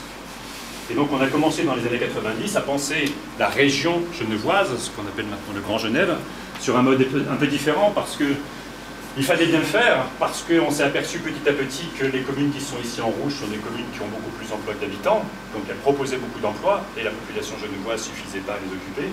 Donc petit à petit, les communes d'une très large périphérie genevoise ont été peuplées par des habitants qui ne venaient pas chercher les emplois dans ces communes-là, il n'y en avait pas, et qui sont installés là pour venir travailler à Genève. Il y a une exception ici qui est très particulière, une vallée industrielle du Jura, mais pour le reste, toutes ces communes-là sont déficitaires en termes d'emploi. Donc il a fallu commencer à penser l'économie genevoise, mais aussi la territorialité genevoise, sur un mode qui s'émancipe un peu des frontières, la frontière franco-suisse. bien sûr, il y a toujours la question du droit, bien sûr, il y a toujours la question de la souveraineté, bien sûr, il y a toute une série de choses qui restent liées aux frontières et aux territorialités étatiques. Mais c'est imposer l'évidence qu'il fallait penser cette région-là pour sa fonctionnalité économique, sociale, culturelle, à une toute autre échelle. Et penser aussi du coup son aménagement sur un autre mode, comparé à la carte de 1936, première carte d'aménagement du canton, une deuxième carte ici de la fin du XXe siècle, qui commence à penser une sorte de développement cohérent qui se veut dense, euh, économe en, ressources, etc., euh, pour le futur de, Genève, mais avec des propositions qui passent la frontière. Donc une structuration quelque part de cette grande région euh, transfrontalière. Alors vous allez me dire à ce stade-là, est-ce que ça répond à ma question? Est-ce qu'on est en train d'imaginer un collectif qui se pense et se construit avec la frontière au centre? Oui et non. Parce que les élus ne sont pas nécessairement les plus prompts à imaginer qu'on puisse inventer une sorte de nouvelle territorialité à part entière, faire sécession, pourquoi pas. Euh, toutes ces communes feraient sécession de la France et de la Suisse. Il y a quelques personnes qui s'amusent à le dire dans la presse, mais il n'y a pas grand monde qui y croit, évidemment. Et des enquêtes ont pu montrer que même on avait testé l'hypothèse de créer une sorte de, parlement franco-genevois euh, qui ne reçoit pas l'assentiment de la majorité des citoyens genevois en particulier. Les Français sont plus prompts à imaginer ce scénario-là que les, que les Genevois en tant que tels. Euh, ceci dit, il se passe des choses qui sont microscopiques, vous allez me dire, hein, par rapport aux grandes histoires que je vous ai racontées avec Élisabeth Ier ou Louis XIV, mais il se passe des choses tout à fait intéressantes qui montrent qu'il y a des gens qui se passionnent pour la frontière en tant qu'objet, en tant que tel. Et ces innombrables bornes, il y en a 180 je crois, euh, qui ponctuent, euh, et c'est la seule forme de matérialisation la plupart du temps, et que vous ayez en de quelques points de passage, hein, les postes de douaniers bien sûr, les seules formes matérielles qui ponctuent la frontière entre Genève et, la France, ben, il y a une sorte de redécouverte de ces objets-là, qui se veut patrimonial, parce qu'il faut les protéger, elles sont belles, elles sont intéressantes, mais surtout elles incarnent quelque chose euh, qu'on veut cultiver. Euh, cette histoire, cette longue histoire de cette cohabitation un peu particulière, qu'on veut réinventer en investissant euh, ces objets-là, qui étaient frontières, mais qu'on veut maintenant mettre au centre d'une sorte de territorialité commune de ce qu'on appelle le Grand Genève, qui incorpore à égalité les, les, Genevois et les Français proches. Histoire de borne, ou des fêtes qui se passent sur la frontière elle-même, des communes de part et d'autre de la frontière qui organisent des fêtes locales de concerts, euh, là aussi pour marquer ou suggérer l'idée que la frontière elle est là, on en est fier, on en est content, mais elle ne nous empêche pas de faire des choses ensemble et qu'on est capable de faire des choses ensemble, même si c'est simplement un week-end de, la fin du mois de juin 2015, euh, de faire des choses ensemble et de se penser comme étant un euh, collectif par la frontière, avec la frontière avec la frontière au centre. Donc ce sont bien sûr des choses anecdotiques, tout à fait, mais il se passe quelque chose de façon plus générale. Il se passe quelque chose dans la constitution d'un collectif autour des frontaliers, qui sont suisses parfois, qui sont français parfois aussi. Donc toute une série de configurations sociales tout à fait nouvelles qui font évoluer de façon assez profonde, j'ai le sentiment, ce qui est en train de se passer dans euh, cette bizarre société qui est en train de s'unifier sur un mode un petit peu différent.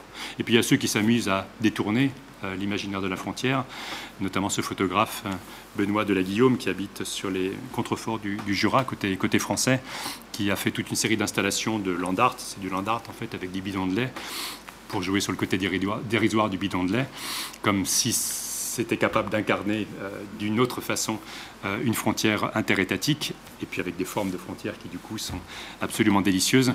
Et il est allé jusqu'à s'amuser avec ce qu'on appelle les Toblerones en Suisse, qui Toblerone, vous comprenez pourquoi quand vous voyez la forme, qui sont juste des, des morceaux de béton qui sont là pour empêcher les chars euh, français ou allemands forcément euh, d'envahir euh, la Suisse et qui sont censés être toujours opérationnels. Et puis là aussi, c'est amusé à faire passer ces bidons de lait au milieu des, des Toblerones. Donc voilà un premier exemple absolument pas de la même densité, de la même importance que ce que j'ai pu dire antérieurement sur la frontière et les États ou les États-nations, euh, mais qui montre qu'il se passe quelque chose. Et quand on approfondit un peu la chose, j'ai eu la chance de le faire pendant pas mal d'années, on a vraiment le sentiment qu'on a affaire à un truc qui se passe, qui est tout à fait intéressant, probablement très propre au contexte de l'Europe occidentale, bien sûr, même si la Suisse n'est pas dans l'Union européenne, ça n'a pas d'importance.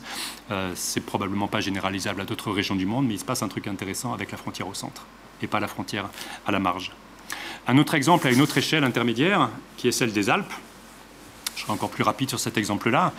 Les Alpes, vous le savez tous et toutes probablement, sont partagées entre plusieurs territoires étatiques. Vous avez les frontières qui sont représentées ici en gris euh, clair sur la carte, mais ces États, la France, l'Italie, la Suisse, l'Autriche, le Liechtenstein, la Slovénie, ont signé un traité en 1992 qu'on appelle la Convention alpine, qui leur donne un cadre de, comment dire, de mise en commun des politiques publiques hein, en matière de protection de l'environnement, en matière de développement, de développement touristique ou développement en général. Donc c'est un traité qui euh, contraint d'une certaine partie hein, ce que les différents États peuvent faire à l'échelle de leurs Alpes à eux. Euh, mais ça reste un traité interétatique, ça veut dire que les frontières, elles sont toujours là, et la souveraineté des États, elle reste ce qu'elle est, même si elle est un tout petit peu tempérée par le traité euh, lui-même. Mais se sont ajoutés d'autres instruments, ce qu'on appelle l'espace alpin, ce qu'on a appelé à partir de 2016 la stratégie de l'Union européenne pour la région alpine. Vous savez que l'Union européenne est très très active pour des raisons idéologiques, mais aussi avec une certaine efficacité bureaucratique, à essayer d'atténuer euh, l'aspérité que représente la frontière et d'encourager les formes de coopération entre les collectivités qui sont de part et d'autre de la frontière. Donc euh, ce traité de la Convention alpine euh, contribuait à cette politique de l'Union européenne, même si encore une fois la Suisse ne fait pas partie de l'Union européenne, mais elle l'a accepté, euh, visant à faire évoluer le statut des frontières. Mais dans l'idéologie de l'Union européenne, et c'est dit clairement dans le traité de Rome, hein, c'est de faire disparaître les frontières. Les frontières ne doivent plus exister en tant que telles, ce qui est évidemment complètement illusoire, mais on voyait très bien l'idée qu'il y avait derrière.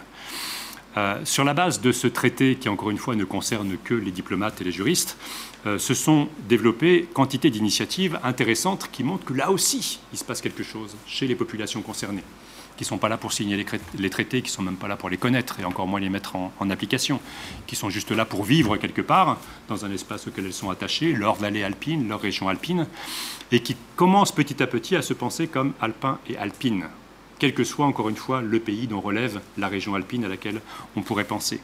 Vous avez une association qui est tout à fait incroyable, exemplaire de ce point de vue-là, qui s'appelle la CIPRA, qui au départ est une association de protection de l'environnement, mais qui s'est ouvert à des problématiques de développement durable, d'accompagnement des collectivités pour la transition euh, touristique ou la transition énergétique, euh, qui est une organisation extrêmement pragmatique. Hein. Elle a un statut international, siège social au Liechtenstein, mais en même temps, elle est aussi déclinée en CIPRA France, CIPRA Italie, CIPRA Allemagne, CIPRA Autriche.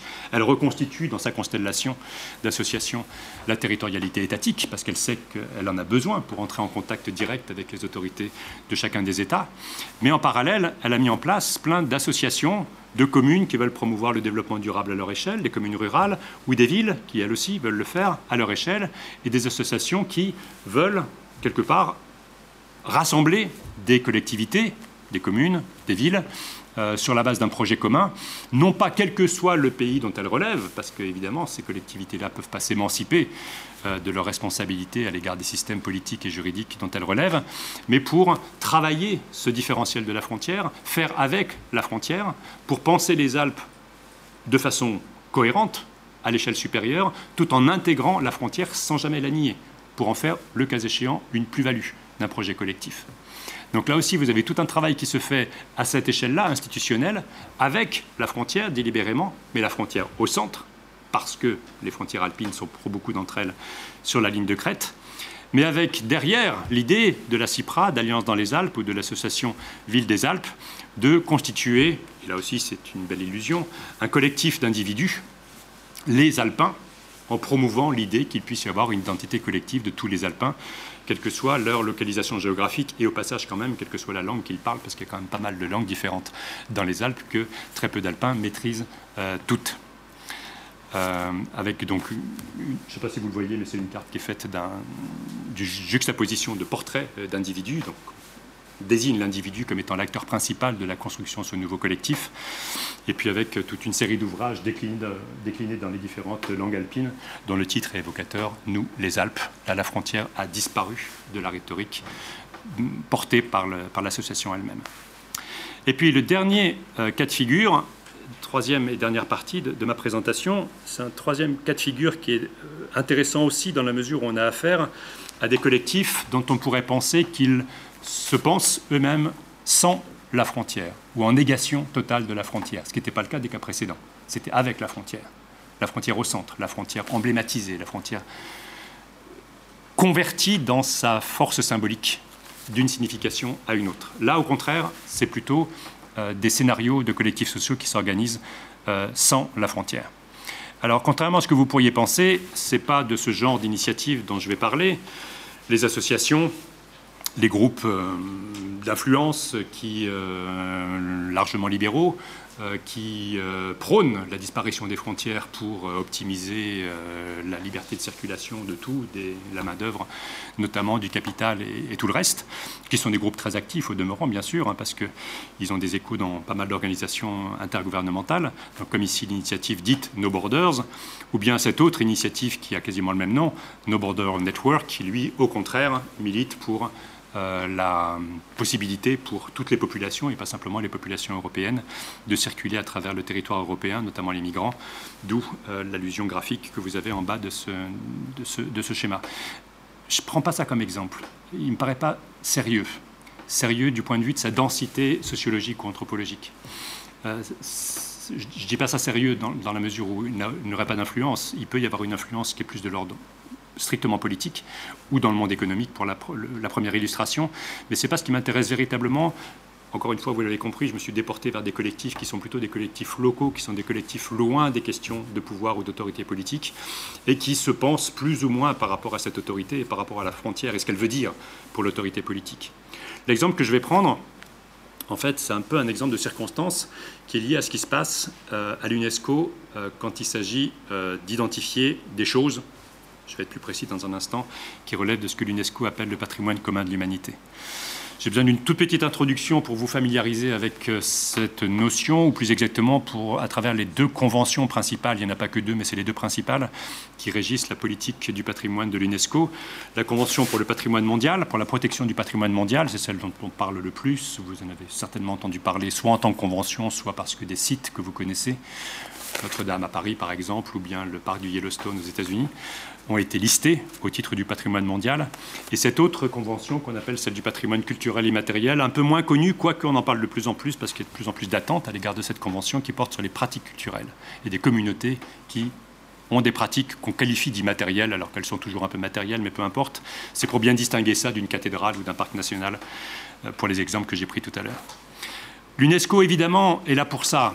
Et là, pour dire patrimoine commun de l'humanité, on ne sait pas bien ce que c'est que l'humanité, on ne sait pas bien ce qu'est le commun dans le vocable de l'UNESCO, mais ce n'est pas grave, c'est un affichage, l'affichage d'une intention, en tout cas.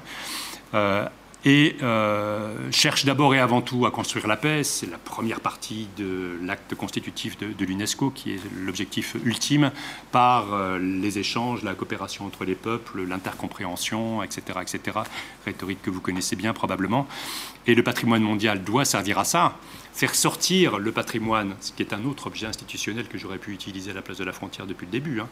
autre objet institutionnel qui s'est mis en place également avec les politiques étatiques et l'imaginaire de l'État-nation, en particulier avec la Révolution française, utiliser le patrimoine, le faire sortir de l'idéologie nationaliste dont il est né pour lui donner une autre référence, non pas la nation, mais l'humanité en tant que telle, et du coup contribuer, faire du patrimoine un vecteur de paix universelle et pas simplement de compétition des historiographies ou des récits euh, nationaux qu'on peut développer dans des pays voisins qui par ailleurs se feraient la guerre.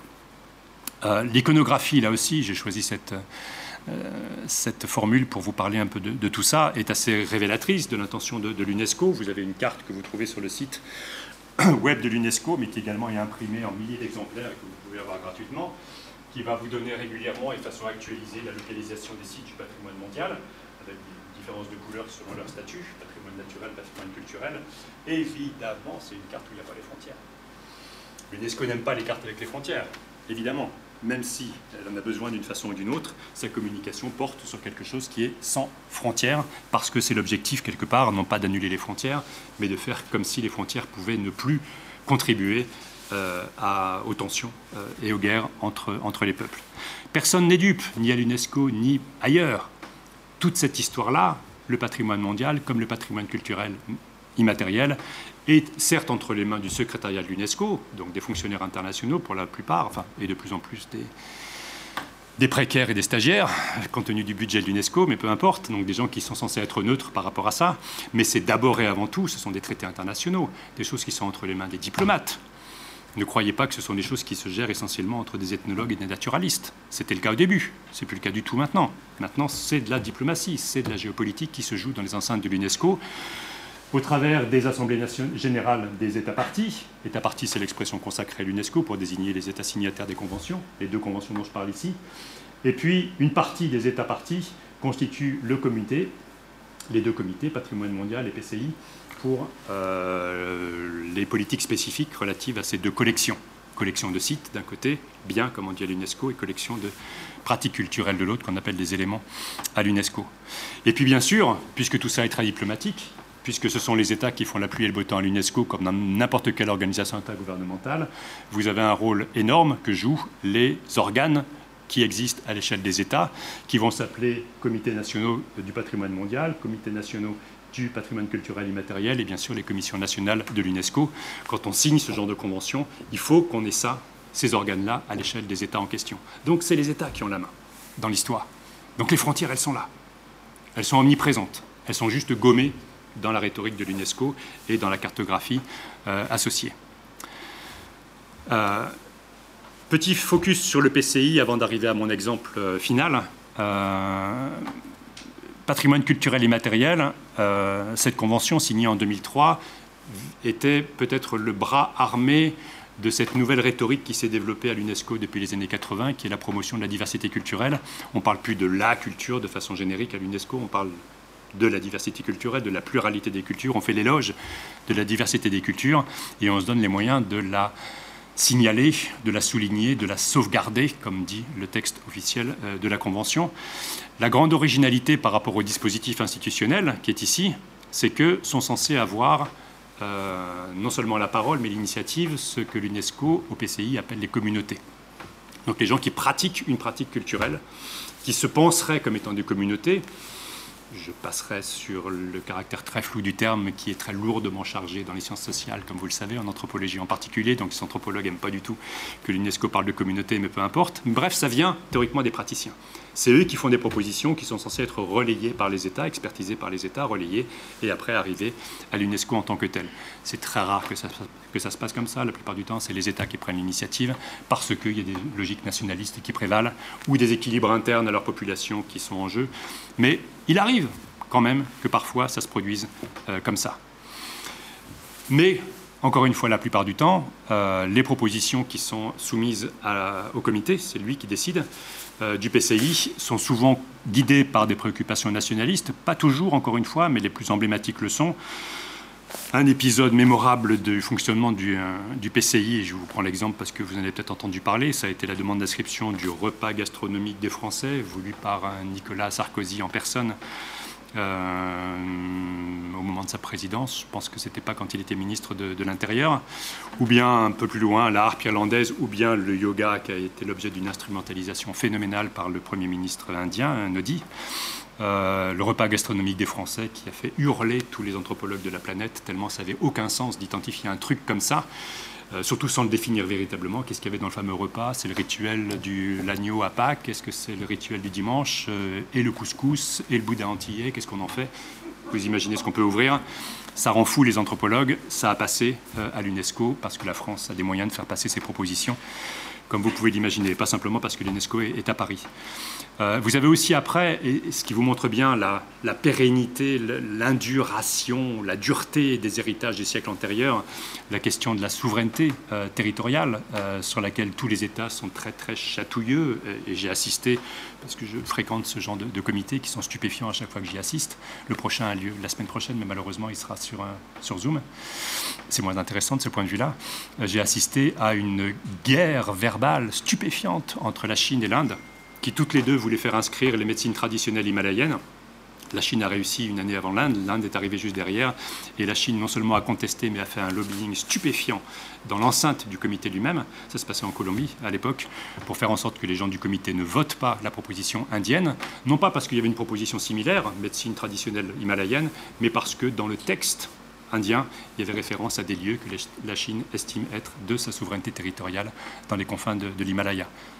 Donc, vieille histoire hein, de délimitation territoriale, de frontières, de prétention à la souveraineté territoriale, qui se retrouve dans des choses apparemment tout à fait anodines, inscrire les médecines traditionnelles euh, himalayennes quelque part sur une liste que pas grand monde ne connaît, on pourrait penser que c'est dérisoire, et pourtant c'est un traité, ça veut dire qu'à partir de ce moment-là, ça peut être une reconnaissance internationale de la souveraineté indienne sur les régions dont l'Inde euh, parle. Ceci dit, l'UNESCO essaie de tenir bon. Euh, la directrice générale, euh, Audrey Azoulay maintenant, la rhétorique même de l'organisation pour essayer de faire en sorte que quand même, malgré ces circonstances, on arrive à faire avancer des dossiers qui soient portés par plusieurs États ensemble, parce qu'ils montrent qu'ils sont partenaires. Et ils convergent quelque part dans une proposition, et de, faire, de promouvoir le transfrontalier, encore une fois, l'oblitération des frontières. Il y a des pratiques culturelles qui sont de part et d'autre des frontières, qui peuvent même être d'échelle continentale, qu'il faut promouvoir parce que c'est ça l'esprit de l'UNESCO, dépasser toutes ces difficultés qui pourtant s'additionnent en matière de conflits euh, diplomatiques. L'exemple que je trouve le plus intéressant euh, de ce point de vue-là, euh, parce qu'il vous parlera tout de suite probablement. Euh, et puis j'ai eu la chance de suivre le projet d'inscription depuis son origine, donc ça a duré une dizaine d'années cette histoire. c'est l'inscription de l'alpinisme. c'est peut-être pas la première des pratiques culturelles que vous pourriez imaginer quand on pense d'ailleurs à cette liste du patrimoine culturel immatériel. Ceux d'entre vous qui la connaissent un peu savent qu'elle est principalement composée de, de danse, de chant, de, de rituels divers et variés de carnaval, donc des pratiques populaires, euh, volontiers classées ou qualifiées de folkloriques, euh, fut encore euh, il n'y a pas si longtemps que ça, y compris en, anthropologie. là, on a affaire à toute autre chose, donc ce n'était pas gagné d'avance que les alpinistes puissent faire passer leurs pratiques de prédilection sur cette liste du patrimoine culturel immatériel. Euh, mais peu importe, euh, ce n'est pas l'objet de la discussion. Je voudrais vous montrer que ce projet a été porté au départ par des euh, guides et des amateurs de haute montagne, principalement de la région du Mont Blanc, qui ont l'habitude de travailler ensemble depuis toujours et qui se fichent depuis très longtemps de savoir s'il y a une frontière, bien sûr ils le savent, une frontière entre la France et l'Italie, la France et la Suisse et la Suisse et l'Italie, quelque part dans le massif du Mont Blanc. Ils ont besoin de le savoir pour des raisons de sécurité et des raisons juridiques, mais ils font comme si elle n'existait pas. Et ils sont volontiers porteurs, si vous connaissez un tout petit peu le milieu des alpinistes, de cette idée que tous les gens qui grimpent sur les montagnes sont frères ou sœurs de plus en plus. Donc cette idée qu'il y a une sorte d'universalisme qu'ils mettent volontiers en avant, en ayant oublié au passage qu'il ne faut pas parler d'universalisme dans cette convention, mais c'est dans l'autre qu'on parle d'universalisme, peu importe, une sorte d'universalisme, la grande internationale des amateurs de haute montagne, euh, qui globalement pratiquent la même chose, font à peu près la même chose dans différentes régions, régions du monde. Donc l'initiative vient d'une demi-douzaine simplement de personnes autour du massif du Mont Blanc qui cultive cette idée du sans frontières, non seulement à l'échelle euh, du massif du Mont Blanc, mais également à l'échelle de la planète entière, peu importe les territoires des États sur lesquels se trouvent les montagnes. Évidemment, il y a les questions de passeport, les questions d'autorisation dans pas mal de cas, mais la pratique de l'alpinisme est universelle, doit pouvoir l'être et doit pouvoir être exercée sans contrainte.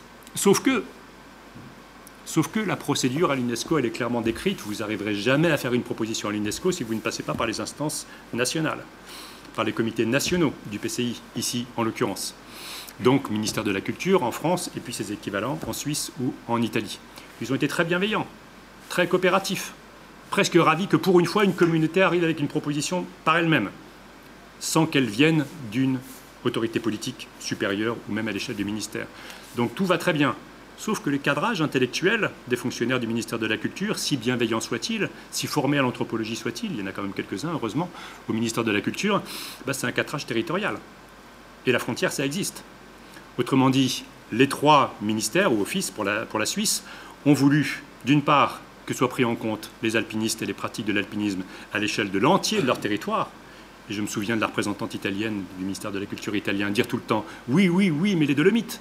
Oui, oui, oui, mais le Grand Sasso dans les Apennins, même pas simplement dans les Alpes. Il fallait vraiment que toutes les régions dans lesquelles on pratique l'alpinisme soient mentionnées dans le document et soient portées par le projet initialement conçu, vous l'avez compris, dans le massif du Mont Blanc. Le ministère français, n'oubliez pas les Pyrénées. Et en Suisse, le Mont Blanc, il est un peu marginal, d'abord parce que le sommet n'est pas en Suisse, j'en parlerai un peu tout à l'heure, évidemment le Cervin, évidemment les Alpes orientales ou ce genre de choses. Donc un cadrage territorial qu'en tant que bons fonctionnaires, ils sont bien obligés quelque part de proposer, imposer aux porteurs de projets euh, dès le départ. Ajoutez à cela qu'il faut formellement qu'une proposition de ce type-là soit portée par la fameuse communauté. Et dans l'expertise des dossiers, on aime bien que la communauté, ça corresponde à des associations, à des groupes un peu institués c'est pas ma demi-douzaine de guides de haute montagne de la région du Mont Blanc qui constituent une institution, une organisation de ce type-là. Donc il a fallu trouver les organisations les plus à même d'incarner la pratique. Les ministères ont demandé à ce que ce soit les clubs alpins, un par État, et les sociétés de guides, un par État aussi, qui soient les porteurs officiels de la proposition, même si ça ne vient pas d'eux. Nationalisation de la proposition. D'abord territorialisation de la proposition à l'échelle nationale et nationalisation de la proposition à travers des associations nationales qui comptent pas tant que ça dans l'exercice de la pratique, au demeurant. Malgré tout cela, le projet a abouti, inscrit en décembre 2019 euh, lors du comité qui s'est tenu en Colombie, comme je vous le disais tout à l'heure. C'est déjà intéressant de voir comment on a affaire à une communauté qui se pense comme étant indépendante de la frontière, indifférente aux questions de frontières et qui est rattrapée par les frontières. À partir du moment où elle veut avoir cette reconnaissance, comme ils disent volontiers, hein, je mets tous les guillemets qui s'imposent, la reconnaissance de l'UNESCO, mais aussi le prestige de l'UNESCO qui accompagne ce genre euh, d'inscription. Là où c'est, j'allais dire amusant, c'est pas forcément, pas forcément amusant parce qu'ils ne sont pas du tout amusés avec ça, c'est qu'il s'est passé des choses dès l'année suivante, avec une visite d'Emmanuel Macron à Chamonix, février 2020, euh, pré, pré, pré campagne électorale. Euh, c'était un des moments euh, qu'il a utilisé ces dernières années pour essayer de montrer qu'il avait une fibre écologiste. Euh, pour faire le constat de la fonte des glaciers, comme, vous avez, comme le suggère l'image aussi, mais aussi pour envoyer des signaux comme quoi je m'occupe de la montagne et je la, protège. Et la mesure qu'Emmanuel Macron a voulu que prenne le gouvernement, c'est un arrêté qui circonscrit une partie du massif du Mont Blanc pour en réguler la fréquentation et éviter une chose qui est un vrai problème, qui est la surfréquentation du Mont Blanc lui-même. Pas du tout le reste. Le Mont Blanc lui-même, oui, ça pose des problèmes de sécurité très importants, qui est tant de gens que ça qui veuillent y monter euh, chaque année. Arrêté ministériel, et c'est quoi arrêté ministériel dans ce genre de choses? C'est d'abord avant tout une carte. Et je reviens à Saxton, je reviens à la carte comme bras armé des politiques publiques et des décisions étatiques, une carte qui définit le périmètre sur lequel il y a une régulation des pratiques de l'alpinisme. Déjà, l'idée même d'une régulation des pratiques de l'alpinisme, ça a fait exploser les fameux porteurs de projets de l'alpinisme, au fronton des bâtiments desquels figure, je, caricature, hein, l'idée que l'alpinisme doit pouvoir s'exercer en toute liberté, sans aucune forme de contrainte. Et c'est vraiment un élément extrêmement important de l'art imaginaire. Et quelques mois après, deux mois après que la France ait porté le dossier à l'UNESCO, la France prend une décision qui est exactement contraire à cette idée fondamentale pour les praticiens de l'alpinisme en tant que tel. Mais pour compliquer encore un peu les choses, la carte, ici, titille, chatouille quelque chose qui s'appelle un bout de territoire que les Italiens considèrent comme étant leur. Et évidemment, dès que la chose a été connue, une partie de la presse, une partie des groupes politiques italiens, en particulier celui-là, Fratelli d'Italia, qui est l'extrême droite italienne, hein, qui est un mouvement dont vous avez sans doute entendu parler, réactive, comme tout à l'heure au col de l'échelle, réactive cet imaginaire de la frontière et de l'invasion. Évidemment, non seulement Macron n'est pas allé là, mais qui plus est, ça arrive heureusement aucune incidence, qui est un bout de glacier dont on ne sait pas bien s'il est français, s'il est italien. Ça n'a jamais été acté dans les traités de façon très très claire, donc ils peuvent encore en débattre pendant des siècles et des siècles. Tout le monde s'en fiche au massif du Mont Blanc. Les élus s'en fichent complètement. Donc c'est un problème rigoureusement pour personne, sauf quand il y a une sorte d'affirmation d'autorité qui prend la forme d'une carte et qui prend la forme d'un arrêté, euh, là en l'occurrence euh, gouvernemental. Donc je passe les détails, mais euh, donc là juste une petite, confrontation de cartes qui vous montre que les frontières ne sont pas les mêmes pour les Français et pour les Italiens quand il s'agit de toucher au sacro-saint Mont Blanc en question.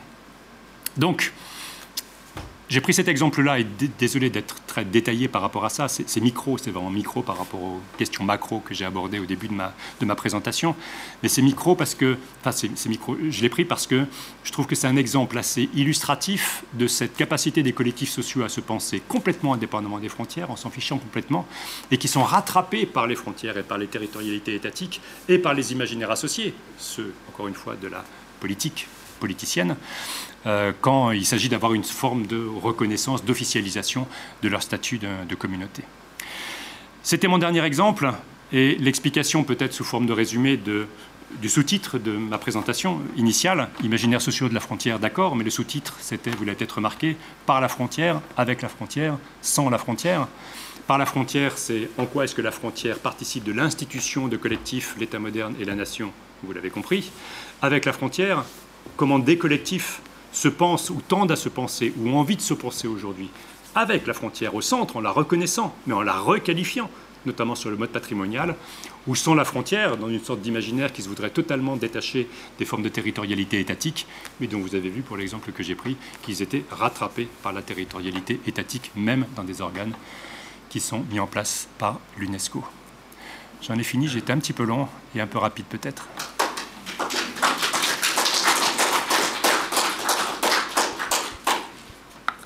Merci euh, beaucoup. Merci beaucoup euh, Bernard pour cet exposé absolument euh, passionnant. Et je passe tout de suite la parole à Françoise. Qu'elle réagisse avec évidemment la Chine en tête. non, je ne vais pas proprement réagir parce que j'ai j'ai admiré votre propos, j'ai été captivée par votre propos et je serais bien incapable euh, de réagir en tant que telle euh, à votre propos. Mais euh, Béatrice m'avait demandé de présenter un, contrepoint à partir des terrains chinois sur lesquels je travaille et après avoir lu un de vos articles et puis là ça nourrirait encore plus ma réflexion après vous avoir entendu. Je voulais simplement, euh, à partir de mes recherches passées, en fait, euh, présenter deux processus qui ont travaillé la, frontière euh, sino-taïwanaise. Je les présenterai de manière très, très schématique parce que je ne veux pas prendre trop la parole. Donc je ne présenterai que l'épure proprement dite de ces deux processus qui, bien sûr, sont beaucoup plus compliqués que ce que je vais expliquer maintenant. Le premier de ces deux processus, c'est l'invention paradoxale euh, d'un État-nation taïwanais par une territorialisation forcée, non voulue, euh, du politique. Euh, comme vous le savez, après la victoire des communistes en Chine en 1949 et l'instauration de la République populaire de Chine, le régime nationaliste chinois s'est réfugié sur l'île de Taïwan et a fait de Taipei sa capitale provisoire en attendant de reconquérir militairement euh, le continent chinois. Par conséquent, sur le plan extérieur, les frontières euh, étatiques de cette République de Chine ont continué officiellement d'englober tout le territoire chinois, c'est-à-dire non seulement l'île de Taïwan, mais aussi le continent chinois. Et cette souveraineté qui était fictive, puisque le, régime nationaliste replié à Taipei ne contrôlait que la population qui était à Taïwan, euh, cette souveraineté fictive a de surcroît été reconnue comme telle par la communauté internationale jusqu'au milieu des années 70. Euh, Sur le plan intérieur, c'est ça qui est intéressant, c'est que cette prétention s'est traduite premièrement par le maintien des assemblées parlementaires élues sur le continent et donc avec des députés représentant toutes les provinces chinoises. Euh, la province de Taïwan n'en étant qu'une, ayant une sous-représentation dans ces assemblées euh, parlementaires, parce que c'est une petite province. Euh, cette prétention s'est aussi traduite par la réinvention d'une culture chinoise, entre guillemets traditionnelle, pour en faire une allégorie de la communauté incarnant l'utopie nationaliste de représenter l'ensemble de la Chine. Euh, cette invention d'une culture chinoise, d'une certaine culture chinoise plaquée sur l'île de Taïwan, s'est traduite par euh, l'éradication de, enfin la volonté d'éradiquer toute taïwanité sur le plan linguistique, les dialectes locaux, le japonais, puisque Taïwan venait d'être colonisé pendant 50 ans par le Japon. Le japonais était donc parlé par les élites locales. Donc interdiction de parler euh, les, dialectes locaux et le japonais, imposition du mandarin, que, la majorité de la population chinoise de Taïwan ne connaissait absolument pas, euh, prohibition des pratiques religieuses locales, invention d'une culture chinoise également à travers l'enseignement euh, de l'histoire de la Chine impériale et républicaine euh, s'arrêtant en 1949 et, éradication, occultation totale de l'histoire, euh, le, passé distinctif de l'île de, Taïwan.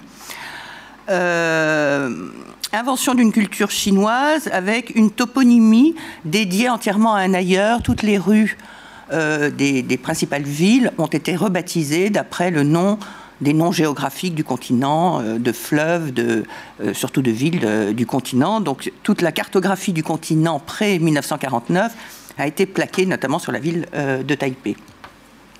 Donc on s'orientait vers la rue de Nankin, vers la rue de Pékin, vers Pékin gardant d'ailleurs le nom, qui, puisque la capitale était à Nankin, donc c'était la, paix du Nord et non pas Pékin, qui, en chinois, qui veut dire euh, la capitale du Nord. Donc toute la, cartographie de la Chine pré-1949 était plaquée sur le plan de la toponymie sur la ville de Taipei.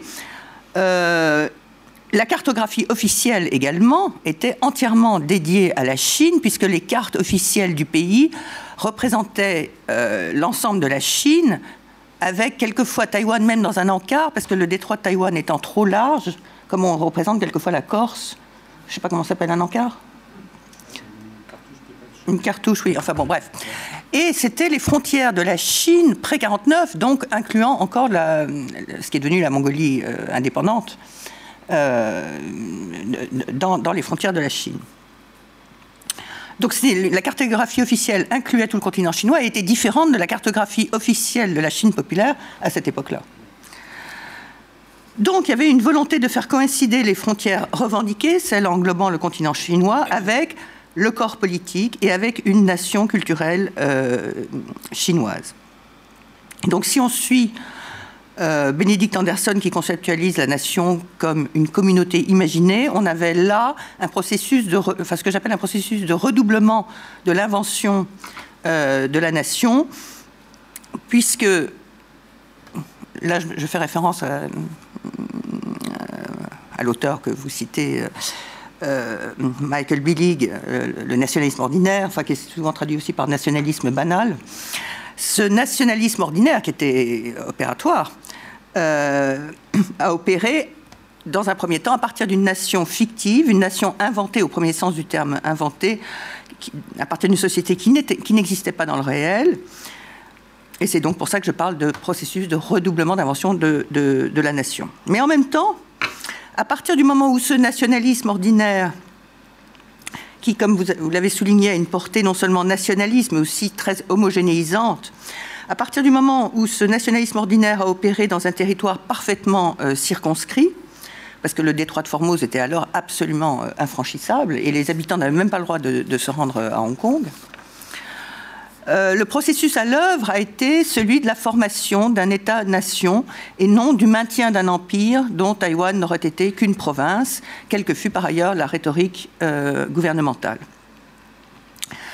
comme vous le savez, les, les, empires sont des espaces euh, ouverts qui ne s'opposent pas à la formation d'identité locale à condition que celle-ci ne remette pas en cause frontalement le projet euh, impérial.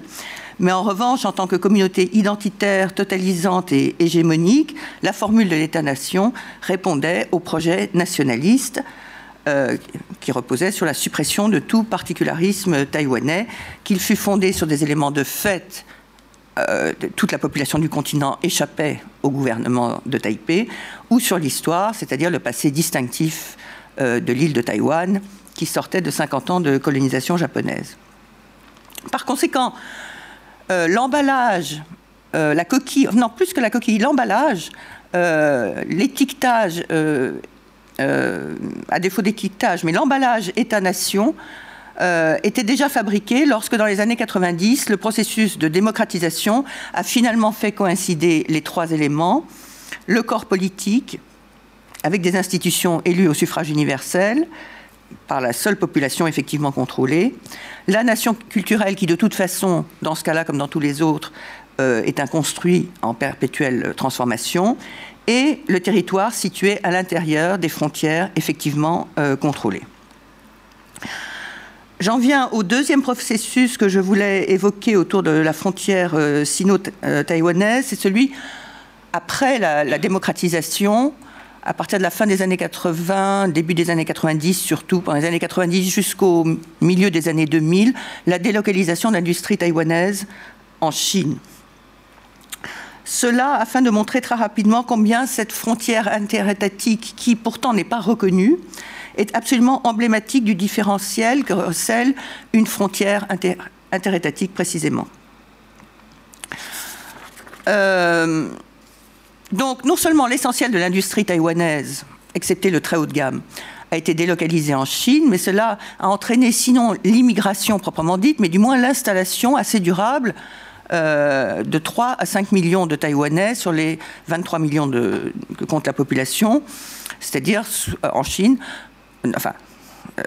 3 euh, à 5 millions se sont installés en Chine, c'est-à-dire ça représente 10 euh, à 15% de la population taïwanaise et les 10 à 15% de la population la plus active par définition et ce, en l'absence de reconnaissance mutuelle des deux gouvernements, et même de dialogue entre les deux gouvernements, et donc en l'absence de relations maritimes et aériennes directes. Autrement dit, les Taïwanais ont investi dans le seul pays qui menace le leur en enfreignant et en contournant euh, la, réglementation sécuritaire imposée par euh, Taipei.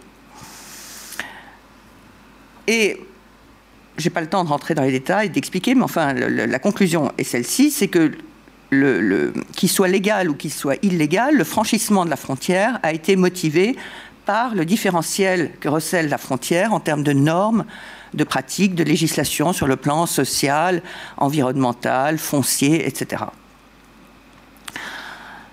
Donc c'était des délocalisations tout à fait classiques, de la même, exactement de la même raison que une industrie d'Auvergne va, délocaliser ses, chaînes de montage en Chine. C'est exactement le même processus.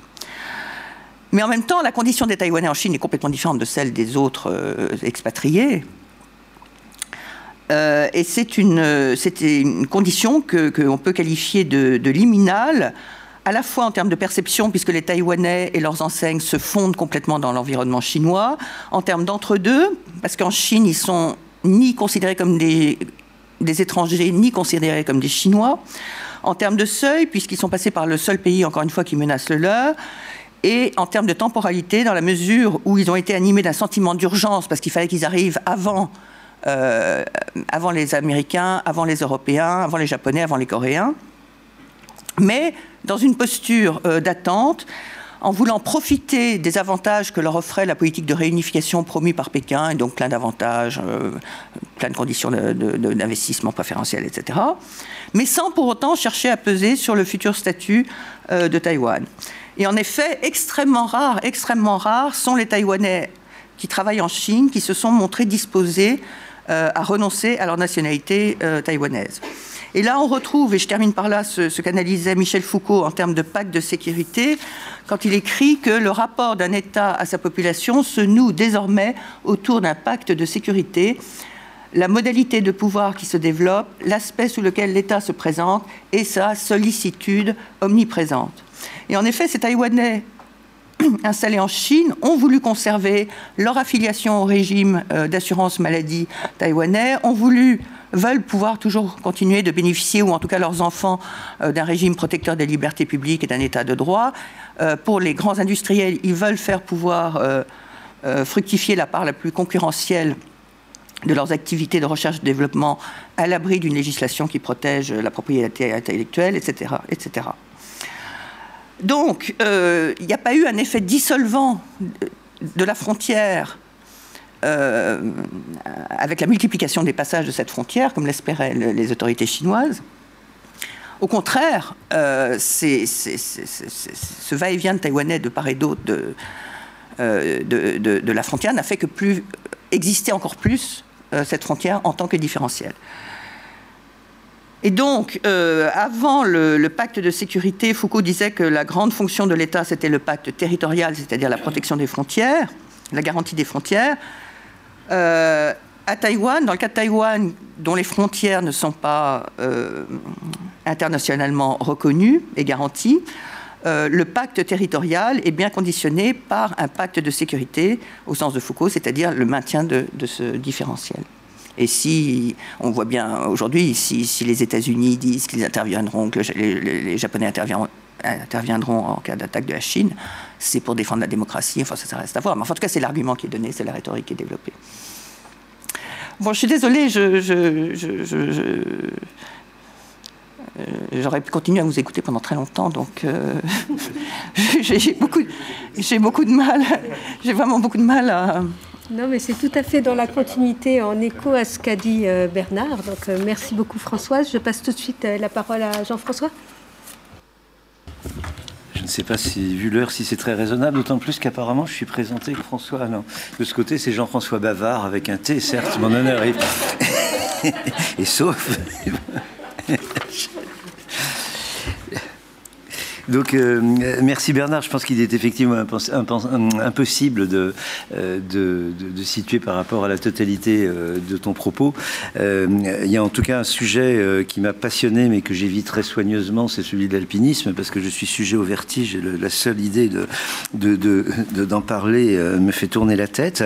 Je, voudrais peut-être réagir sur, revenir sur deux points de ta première partie avant de d'avancer euh, trois idées. Mais de, prime abord, je voudrais rappeler effectivement euh, combien euh, je, suis tributaire dans, ma réflexion sur l'État, dans, l'état actuel des, choses, combien je suis tributaire des travaux de, Fariba, qu'elle a synthétisé dans son ouvrage Les mille frontières de l'Iran, en particulier en ce qu'elle montre comment la, formation de, l'État et de, de, l'appartenance à cet État, la, formation d'une conscience euh, nationale et l'invention d'une culture nationale, combien tout cela euh, repose sur euh, le, voyage, le voyage à l'étranger. Le terme est un petit peu anachronique pour certains des siècles qu'elle considère.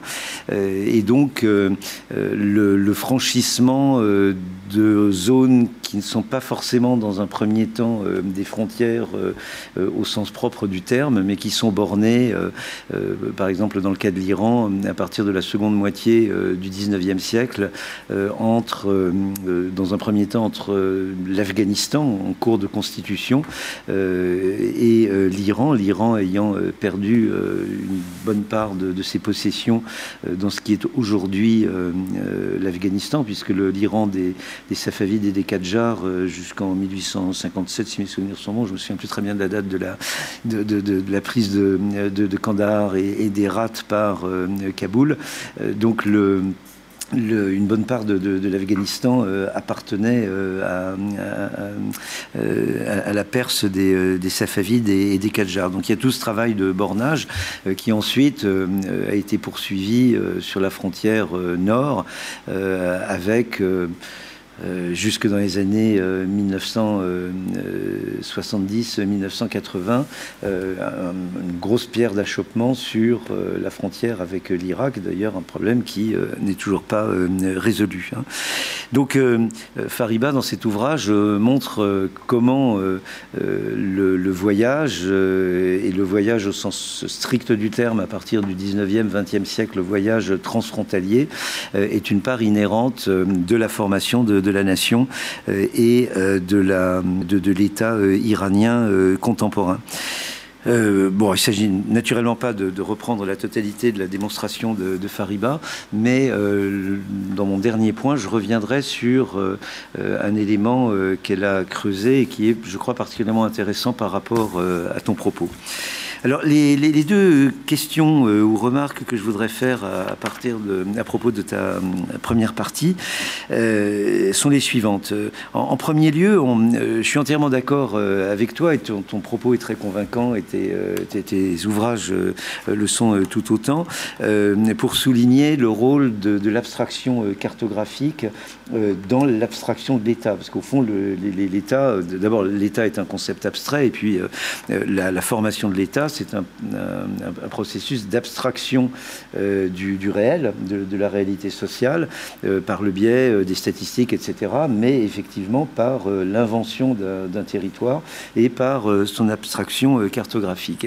Et je suis bien sûr d'accord avec toi lorsque tu insistes sur le, moment charnière du premier âge moderne, de, disons le XVIe siècle pour, pour, aller vite, avec toutes ces étapes, traité de, de Westphalie, fameux traité de, de, des Pyrénées euh, sur l'île des Faisans, euh, qui euh, montre que désormais, pour reprendre la formule célèbre de Pascal, ce sont les méridiens qui établissent la vérité.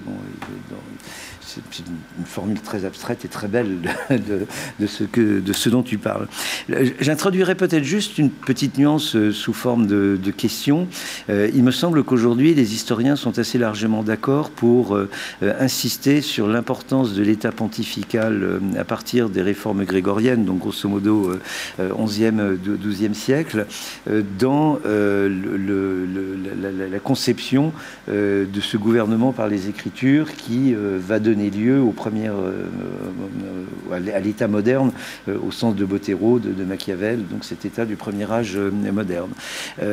donc là, il y aurait peut-être une chronologie un peu plus ample que celle que tu privilégies. Euh, mais euh, mon, ma question est surtout la suivante. Euh, les historiens insistent sur l'archipel des abbayes cisterciennes dans l'émergence de ce gouvernement par les Écritures à l'avantage de l'État pontifical. Alors, est-ce que cet archipel des abbayes, euh, et là j'avoue mon ignorance absolue, euh, a donné lieu à de premiers essais, sinon de cartographie, mais du moins de quelque chose d'approchant et, comment, euh, toi, en tant que géographe, reprendrais-tu cette question si elle te semble pertinente? Et puis la, deuxième chose, mais tu, en es évidemment parfaitement conscient, c'est que le, le paradoxe tient au rôle du trans transfrontalier, euh, ce que l'on appelle parfois au prix euh, à nouveau d'un anachronisme du transnational, euh, dans l'émergence de l'État territorialisé dont, tu nous parles et dans son abstraction euh, cartographique. Euh, on, sait bien euh, l'importance de la réforme, qui est un mouvement trans pan-européen dans un premier temps, l'importance de la contre-réforme, qui est également un, processus entre guillemets transnational, l'importance du baroque. Euh, dans l'institutionnalisation de cet État euh, territorialisé. Hein, or, tous ces mouvements euh, culturels sont des mouvements trans et pan-européens. donc là, je trouve qu'il y a une tension qui est, assez intéressante et que l'on voit bien dans une pratique par définition transfrontalière qui est le pèlerinage. Euh, le pèlerinage à Saint-Jacques-de-Compostelle, le pèlerinage à Rome, euh, qui euh, déclenche en quelque sorte des espèces de pulsions régaliennes de, contrôle de ces populations flottantes.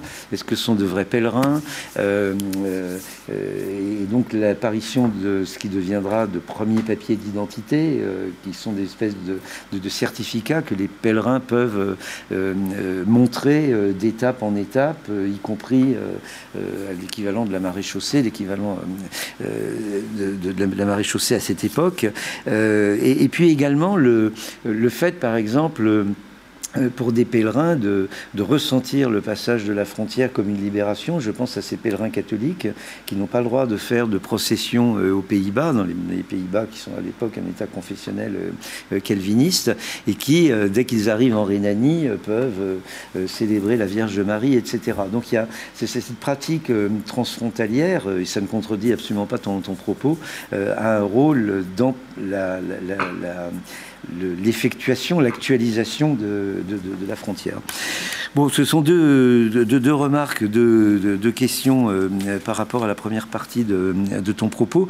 Je voudrais maintenant revenir sur euh, trois points généraux, parce que je suis de plus en plus un homme frontière. Non seulement je suis juridiquement un frontalier, euh, et non pas un national ou un binational comme toi, et, puis deuxièmement, le, le, hasard du calendrier a voulu qu'hier, je participe à un séminaire sur ce thème de la frontière, où notre collègue Alessandro Monsuti euh, restituait une recherche qu'il vient de terminer sur euh, la, frontière, vraiment la frontière comme objet euh, dans le Frioul, à, la tête d'une petite équipe et, plusieurs documentaires à l'appui. Les, trois idées que, que je voudrais partager avec toi sont les, suivantes. La première d'entre elles, ton propos insiste vraiment sur la positivité de la frontière, sur euh, la, frontière comme euh, catégorie propre qu'il faut comprendre euh, en tant que telle. et je crois que tu cites ton collègue Raffestin quand il montre comment la frontière est à la fois coupure et couture à la fois. Tu rappelais cette, citation dans, l'une de tes photos. Et, alors, en, effet, on, a, une, on, a des, figures hein, qui sont très emblématiques et qui se construisent autour de, de, la frontière. Tu, tu parlais du contrebandier, du douanier, on pourrait ajouter le, le, commerçant, le mercenaire. Bon, en Suisse, la Suisse a été une grande exportatrice de, mercenaires, en particulier avec la fameuse garde suisse de, de la papauté. et il y a même des... Bon, aujourd'hui, il, il, y a des passeurs, les migrants, les, les, militants éventuellement de droite ou de, ou de gauche qui manifestent sur, sur le col de, l'échelle. Et il y a même à la limite des, peuples transitifs hein, ou véhiculaires, comme les, les, les, Balouches, les Touaregs, enfin bon, toute, une série de, de peuples qui, qui, qui, tirent leur existence du franchissement et de la transgression de la frontière. Euh, et, là, je, pense qu'il y a une. Euh, tout, d'abord, euh, il faut, bien voir que, cette frontière et les coupures, mais, mais elle est souvent déchirement et souffrance extrême en particulier euh, euh, au, gré de ce passage d'un monde d'empire qui a encore des, euh, démarches, ce qui n'est pas, pas du tout la même chose que, la frontière en bonne et due forme de, ton État territorialisé. Et ce passage d'un monde d'empire qui gouverne par la différence et par la reconnaissance de la différence et son instrumentalisation, à un monde d'État-nation, ça été une coupure terrible. Et qui s'est euh, notamment traduite par des opérations de purification ethnique. Hein, euh, bon, alors soit on liquidait les gens, soit on, les déportait. Et, la frontière, bah, c'est la ligne de partage parfois des eaux, mais souvent des peuples. Bon. Et, là, je crois que il serait intéressant de, lire. enfin, il y, a toute une littérature de la frontière qui est très belle. Hein, je, pense par exemple euh, à, Stern, Rigoni Stern à propos des, Alpes, euh, à, Biamonti à propos de la Ligurie. Puis il y a un auteur que j'aime beaucoup, c'est euh, Tomizza. qui est un Istrien et qui a de très très belles pages sur justement cette, cette, ce, partage des peuples à travers la violence de, la frontière et naturellement de la guerre, des opérations de déportation, et, etc. Euh, la, deuxième chose, euh, euh, je, crois que dans tes travaux, tu insistes et tu utilises même, semble-t-il, le terme de performativité à la, frontière comme, lieu de performance, y compris par le biais de la purification ethnique, soit dit en passant. Euh, et là, tu nous as montré un très bel exemple d'énonciation de la frontière. Au fait, la frontière est une performance, euh, mais c'est aussi, euh, elle fait l'objet d'une énonciation avec Génération Identitaire et les militants, par exemple, du refuge à Briançon, qui n'ont pas exactement la, même lecture de, ce col de, l'échelle. Et, ce qui est frappant, en, en, préparant le, enfin, en réfléchissant sur cet objet frontière dont je savais que je, euh, j'allais devoir en parler. Euh, j'ai repensé à un, livre qui est très beau d'anthropologie économique euh, de l'Afrique de l'Ouest, le livre de, Jane Geyer, Marginal Gains, où elle montre comment la fragmentation politique de l'Afrique de l'Ouest, on va dire pour aller vite au 19e siècle, permettait la formation de la, de la valeur. et si on reprend l'exemple de l'échelle, du col de l'échelle, on voit bien en effet comment euh, euh, la, frontière euh, est un élément clé de formation de la valeur. Hein, valeur des biens, naturellement, le contrebandier euh, en, vie. Et si on reprend l'exemple du frioul, moi je me souviens euh, de, du passage de la frontière de la Yougoslavie où mon jean, mon jean râpé qui ne valait pas, euh, pas un sou en, France ou en Italie prenait en Yougoslavie une valeur symbolique et même peut-être marchande extraordinaire parce que tous les jeunes yougoslaves voulaient me l'acheter. donc il y, a la formation de, la valeur de la marchandise. Il y, a la valeur aussi, la, la formation de la valeur des, humains. Hein, puisque la frontière, c'est aussi le lieu où on va décider euh, de l'abjection euh, éventuellement d'une partie de l'humanité, à savoir celle des, migrants. Ou au contraire, euh, ça va être le lieu où on va essayer de redonner de la dignité au bipède qui est stigmatisé par une autre partie de, la population. Ce qui veut dire que la frontière, par son, indétermination même, de, ce point de vue, il n'y a rien de plus inachevé au fond qu'un processus de formation de la valeur.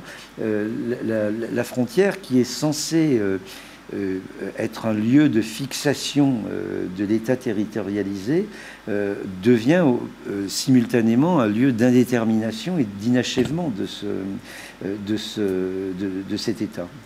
Bon, c'est peut-être une idée paradoxale, mais je ne sais pas si elle résonne avec, ton, avec ta propre réflexion.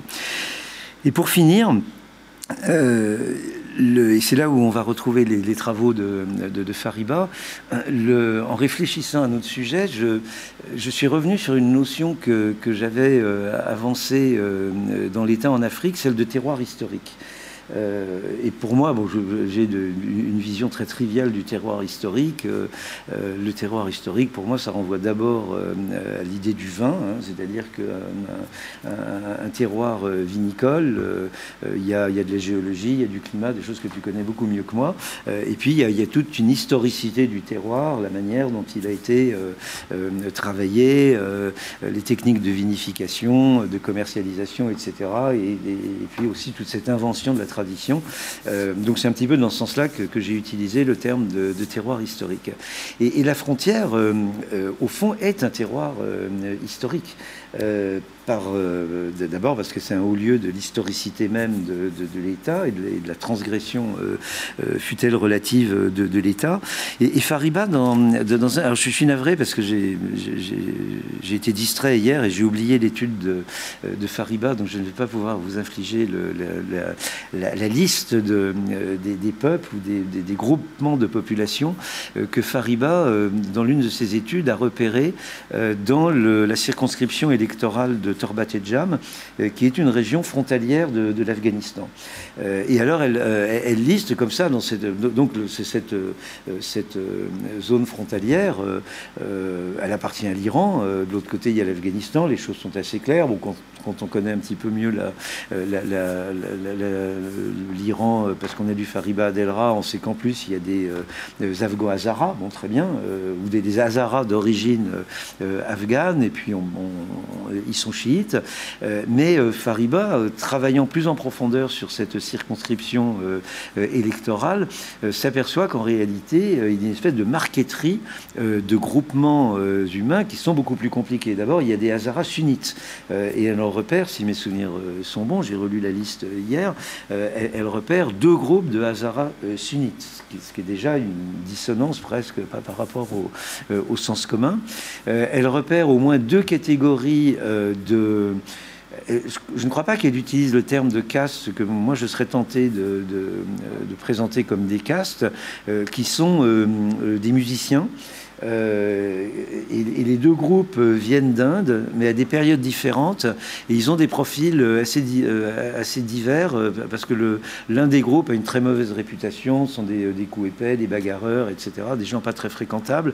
et les autres qui sont d'ailleurs euh, plus anciens, d'origine plus ancienne, euh, sont assagis euh, apparemment, ils sont plus, plus civils, outre la musique, ils font de l'artisanat, etc.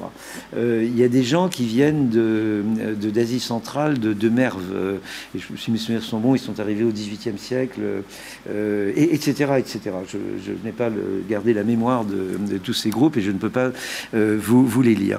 Et, et là, on s'aperçoit qu'il y a une profondeur de champ historique euh, que d'une certaine manière euh, Alessandro Monsuti euh, retrouvait dans le Frioul et, le Frioul étant peut-être avec la frontière des Pyrénées l'une des frontières les plus anciennes de, de l'Europe occidentale. Alors je suis navré de réinfliger euh, mon bon vieux Henri Bergson euh, à cet auditoire qui m'a souvent entendu sur le sujet. Euh, la frontière, de ce point de vue, en tant que terroir historique, c'est également un lieu de compénétration des durées, vraiment au sens de, Bergson. Et, éventuellement, sous la, forme du souvenir du présent ou de la fausse reconnaissance, c'est-à-dire de, la mémoire traumatique. L'exemple le, plus tragique, c'est bien sûr celui des, confins entre la, Pologne, l'espace russo-soviétique et les pays baltes, hein, qui était le, enfin, dont, Timothy Snyder a, montré que c'était dans cette région que, la Shoah avait trouvé son, point culminant, notamment avec la, Shoah par, par et cette, et une, Shoah dont on comprend mieux la complexité, parce qu'il y a eu la Shoah bureaucratique des nazis, il y a eu se greffant sur l'occupation nazie à la faveur du pacte germano-soviétique, les massacres commis par l'armée rouge, entre autres celui de Katyn qui est bien connu, et puis la Shoah de proximité à laquelle s'est livrée une partie de la paysannerie polonaise qui réglait ses, vieux contes antisémites remontant au moins au XVIIIe siècle, mais qui avait une dimension lucrative, se saisir des biens juifs. Et ensuite, il y a eu toutes les opérations de purification ethnique sous le pavillon soviétique dans la période 45-49, grosso modo, entre l'Ukraine, la, Biélorussie et, la Pologne. Donc il y, a, toute cette mémoire douloureuse qui revient à la surface, y compris au gré de polémiques internes à la Pologne, entre la Pologne et, Israël, etc. Le, frioul dont nous parlions hier est un autre exemple avec la mémoire traumatique de, cette guerre des sommets, cette guerre des crêtes entre l'Italie et l'Autriche-Hongrie, l'annexion de, Trieste par l'Italie en 1918 qui n'a pas été forcément bien vécue par, les Triestins, le, les horreurs de, la conquête de Trieste par l'armée titiste avec de très très grands massacres, le, traité de, provisoire de, de 1947 et puis la, entre guillemets ou sans guillemets comme vous voulez, la rétrocession de, Trieste à l'Italie en 1954, et à chaque fois avec euh, euh, euh, des, des, procédures de purification ethnique et de déportation de la population. et ça, reste une, une mémoire très traumatique dans, dans, le Frioul ou à Trieste, avec également un dernier traumatisme qui nous est beaucoup moins connu en France, celui de la guerre froide, parce que le L'OTAN et, en particulier bien sûr euh, l'armée italienne euh, se sont appropriés euh, les fortifications de la Première Guerre mondiale, les ont modernisées, les ont agrandies, ont complètement militarisé la zone au prix de nouveaux déplacements de, la population. et lorsque la guerre froide s'est achevée, eh bien toutes ces, toutes ces installations militaires ont été abandonnées. et d'une part, les populations chassées euh, ne peuvent pas véritablement revenir dans leurs villages qui ont été euh, littéralement pulvérisés par euh, les exercices militaires, etc., et par l'absence d'entretien. Et d'autre part, l'ensemble du Frioul, ou en tout cas cette partie du Frioul, a perdu sa principale activité économique, qui était la présence des militaires qui faisaient vivre les bars, etc. Et il s'en est suivi un très fort exode rural, soit dans le reste de l'Italie, soit en Europe. Et il y a donc euh, c'est cette mémoire d'une guerre qui n'a jamais été menée, euh, celle de la guerre froide, euh, cette espèce de désert des Tartares un peu, et, qui a ravagé sans doute de manière irréversible cette partie du, Frioul. Donc je crois que dans, la frontière, il y aurait peut-être cette dimension de la compénétration des durées, et y compris des mémoires douloureuses de la frontière que nous avons un peu de tendance à oublier dans l'histoire euh, supposée euh, redevenue être heureuse euh, de l'Europe, une mémoire douloureuse qui est sans doute réactivée par la tragédie des migrants aujourd'hui, mais qui est, à mon avis, un objet propre de, de, la sociologie historique, du politique ou de, la géographie. Voilà, quelques notations inspirées par ton propos très riche. Merci euh, beaucoup euh, Françoise et Jean-François. Donc ce que je propose, comme euh, il est pas très tôt et qu'on est toutes fatiguées, c'est que tu réponds, mais en prenant éventuellement quelques questions, si, si, vous en avez. Mais s'il n'y en a pas, tu répondras et pendant que les questions viennent éventuellement. Oui, Gustave?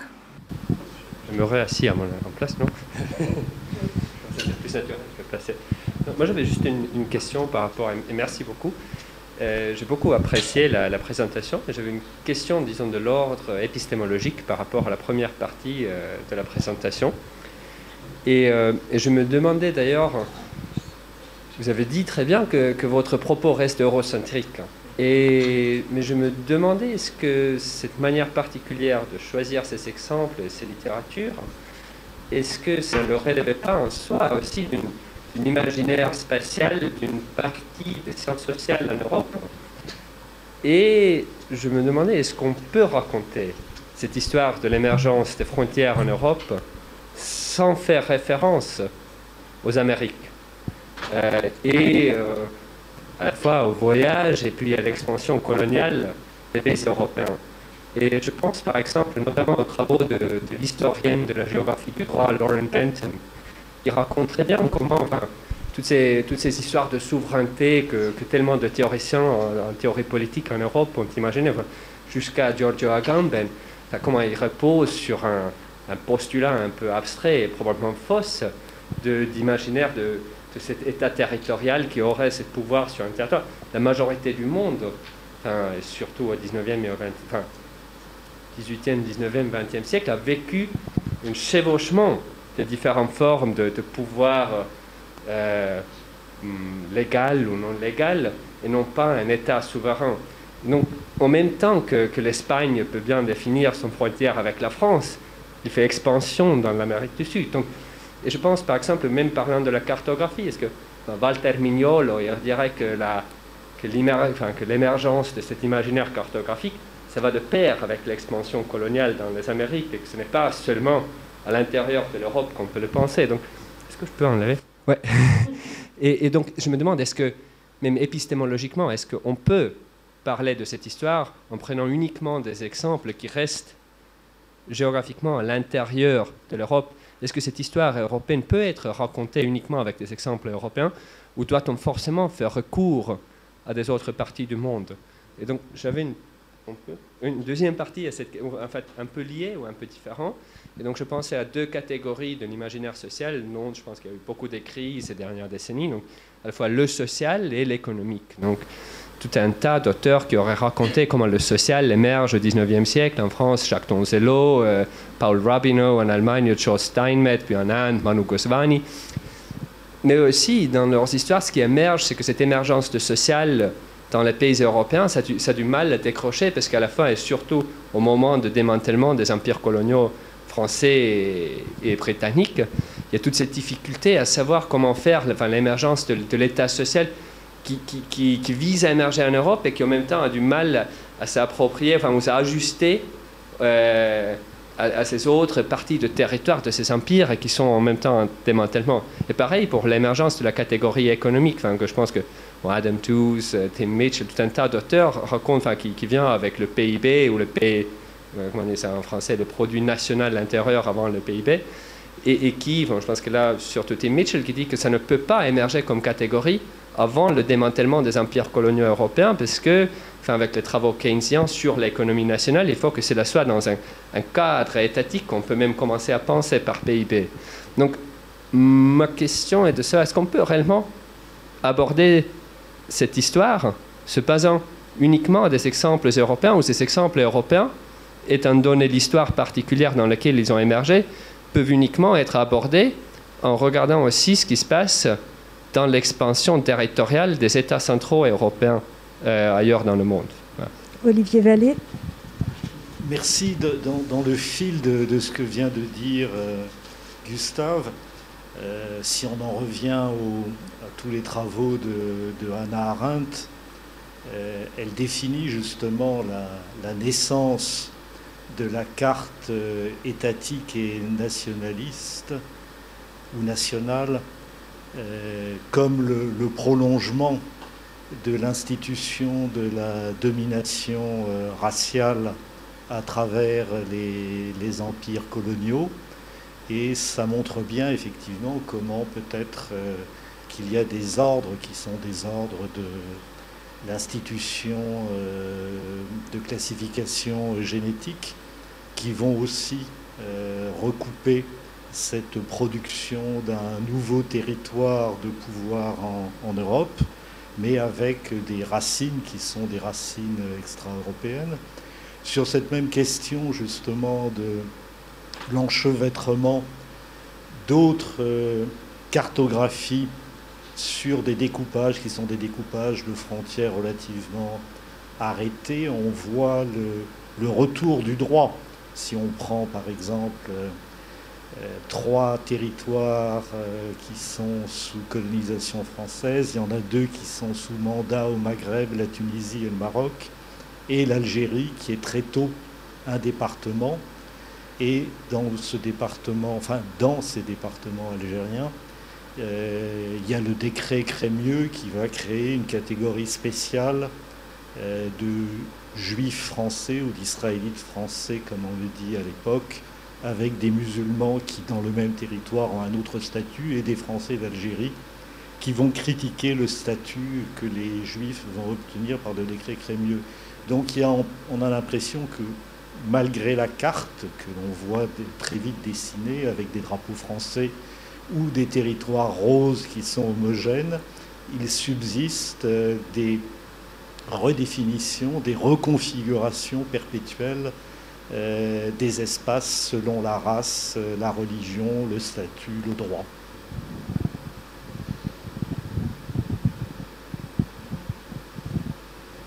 Euh, Beatrice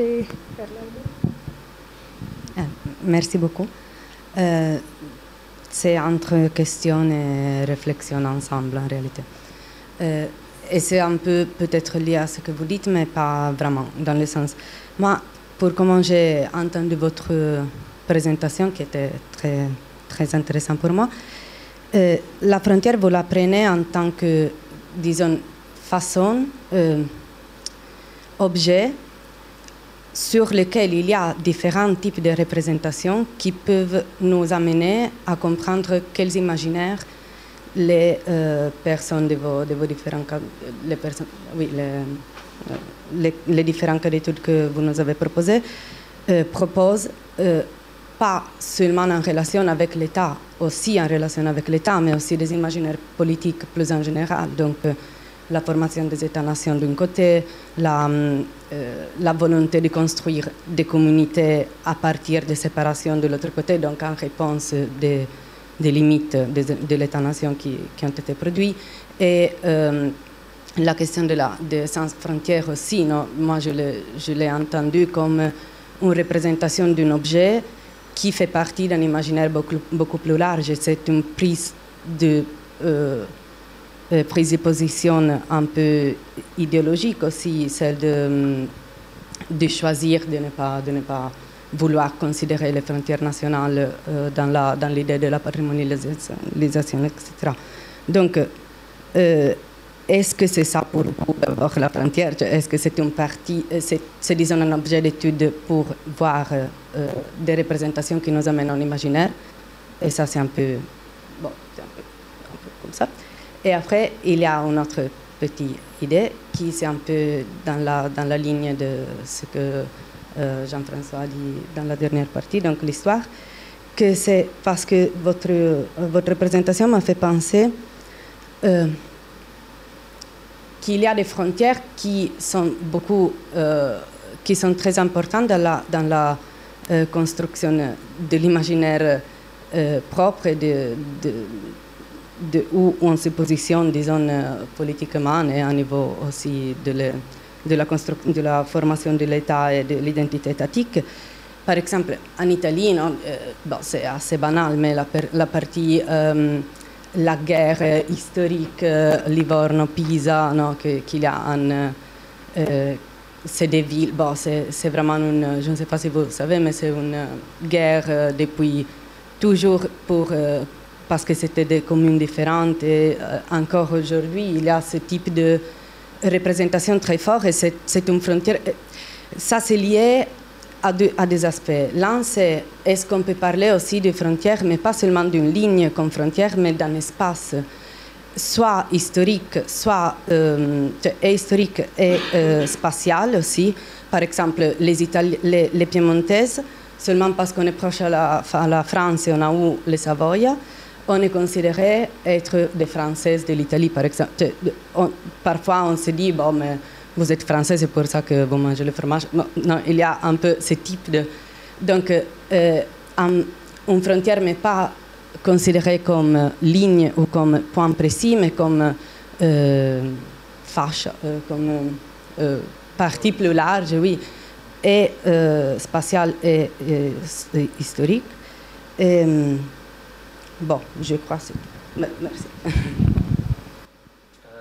Merci pour tout ça. Il y a beaucoup, beaucoup de choses, euh, des choses sur lesquelles je ne suis pas capable de répondre, la moitié de ce que tu m'as demandé, euh, Jean-François. Donc, heureusement, on se voit de temps en temps et, on pourra prolonger en tête à tête, euh, parce que je n'ai pas forcément les, références nécessaires pour, te répondre. Euh, je vais peut-être commencer par les, trois dernières interventions. Je reviendrai au passage. Tu verras dans, a des choses que tu as dites. Euh, sur l'enjeu épistémologique, il y en a un mais de mon point de vue, ce n'est pas celui que vous pointez. Vous avez tout à fait raison de dire que tout ce qui se passe en Europe à partir du XVIe est largement influencé par la découverte de l'Amérique du Nord, par la colonisation de l'Amérique qui deviendra latine. Euh, c'est vrai, sur plein plein de modalités. Euh, et d'ailleurs pas uniquement sur la question de la territorialité étatique et de la frontière, parce que je me suis beaucoup amusé, c'est un des textes peut-être aussi que j'ai fait circuler pour préparer cette séance, sur le parallèle qu'il y a entre l'invention de la territorialité étatique et l'invention de la propriété privée, euh, qui pour moi relève du même paradigme même si je n'ai pas le temps de vous l'expliquer ici. Euh, et on sait très bien, par exemple, que les ouvrages de John Locke, qui sont si importants en théorie politique sur la propriété privée, sont nourris de son expérience nord-américaine. Donc il y a plein, plein de façons de, penser comme vous le proposez, euh, une sorte de remise en cause fondamentale des façons de penser les choses en Europe sur la base de l'expérience de l'altérité, de l'ailleurs et de l'altérité, ce qui renvoie aussi à la question de la race que vous évoquiez tout à l'heure. Euh, ceci dit, je, je, m'en empare pas, même si je connais cette littérature et je la trouve très intéressante, je m'en empare pas parce que je travaille pas sur les origines d'eux ou les raisons d'être d'eux, je travaille uniquement sur les modalités. C'est-à-dire, j'aurais presque tendance à dire, et je vais caricaturer mon propre propos, même si c'est probablement pas audible en le disant comme ça, euh, il, y a des, choses dont j'ai connaissance, dont j'ai conscience, mais sur lesquelles j'ai pas travaillé, dont j'ai pas forcément besoin pour arriver à comprendre l'opérationnalisation de quelque chose, qui peut être comprise, je pense, pour une part, uniquement dans un domaine culturel particulier.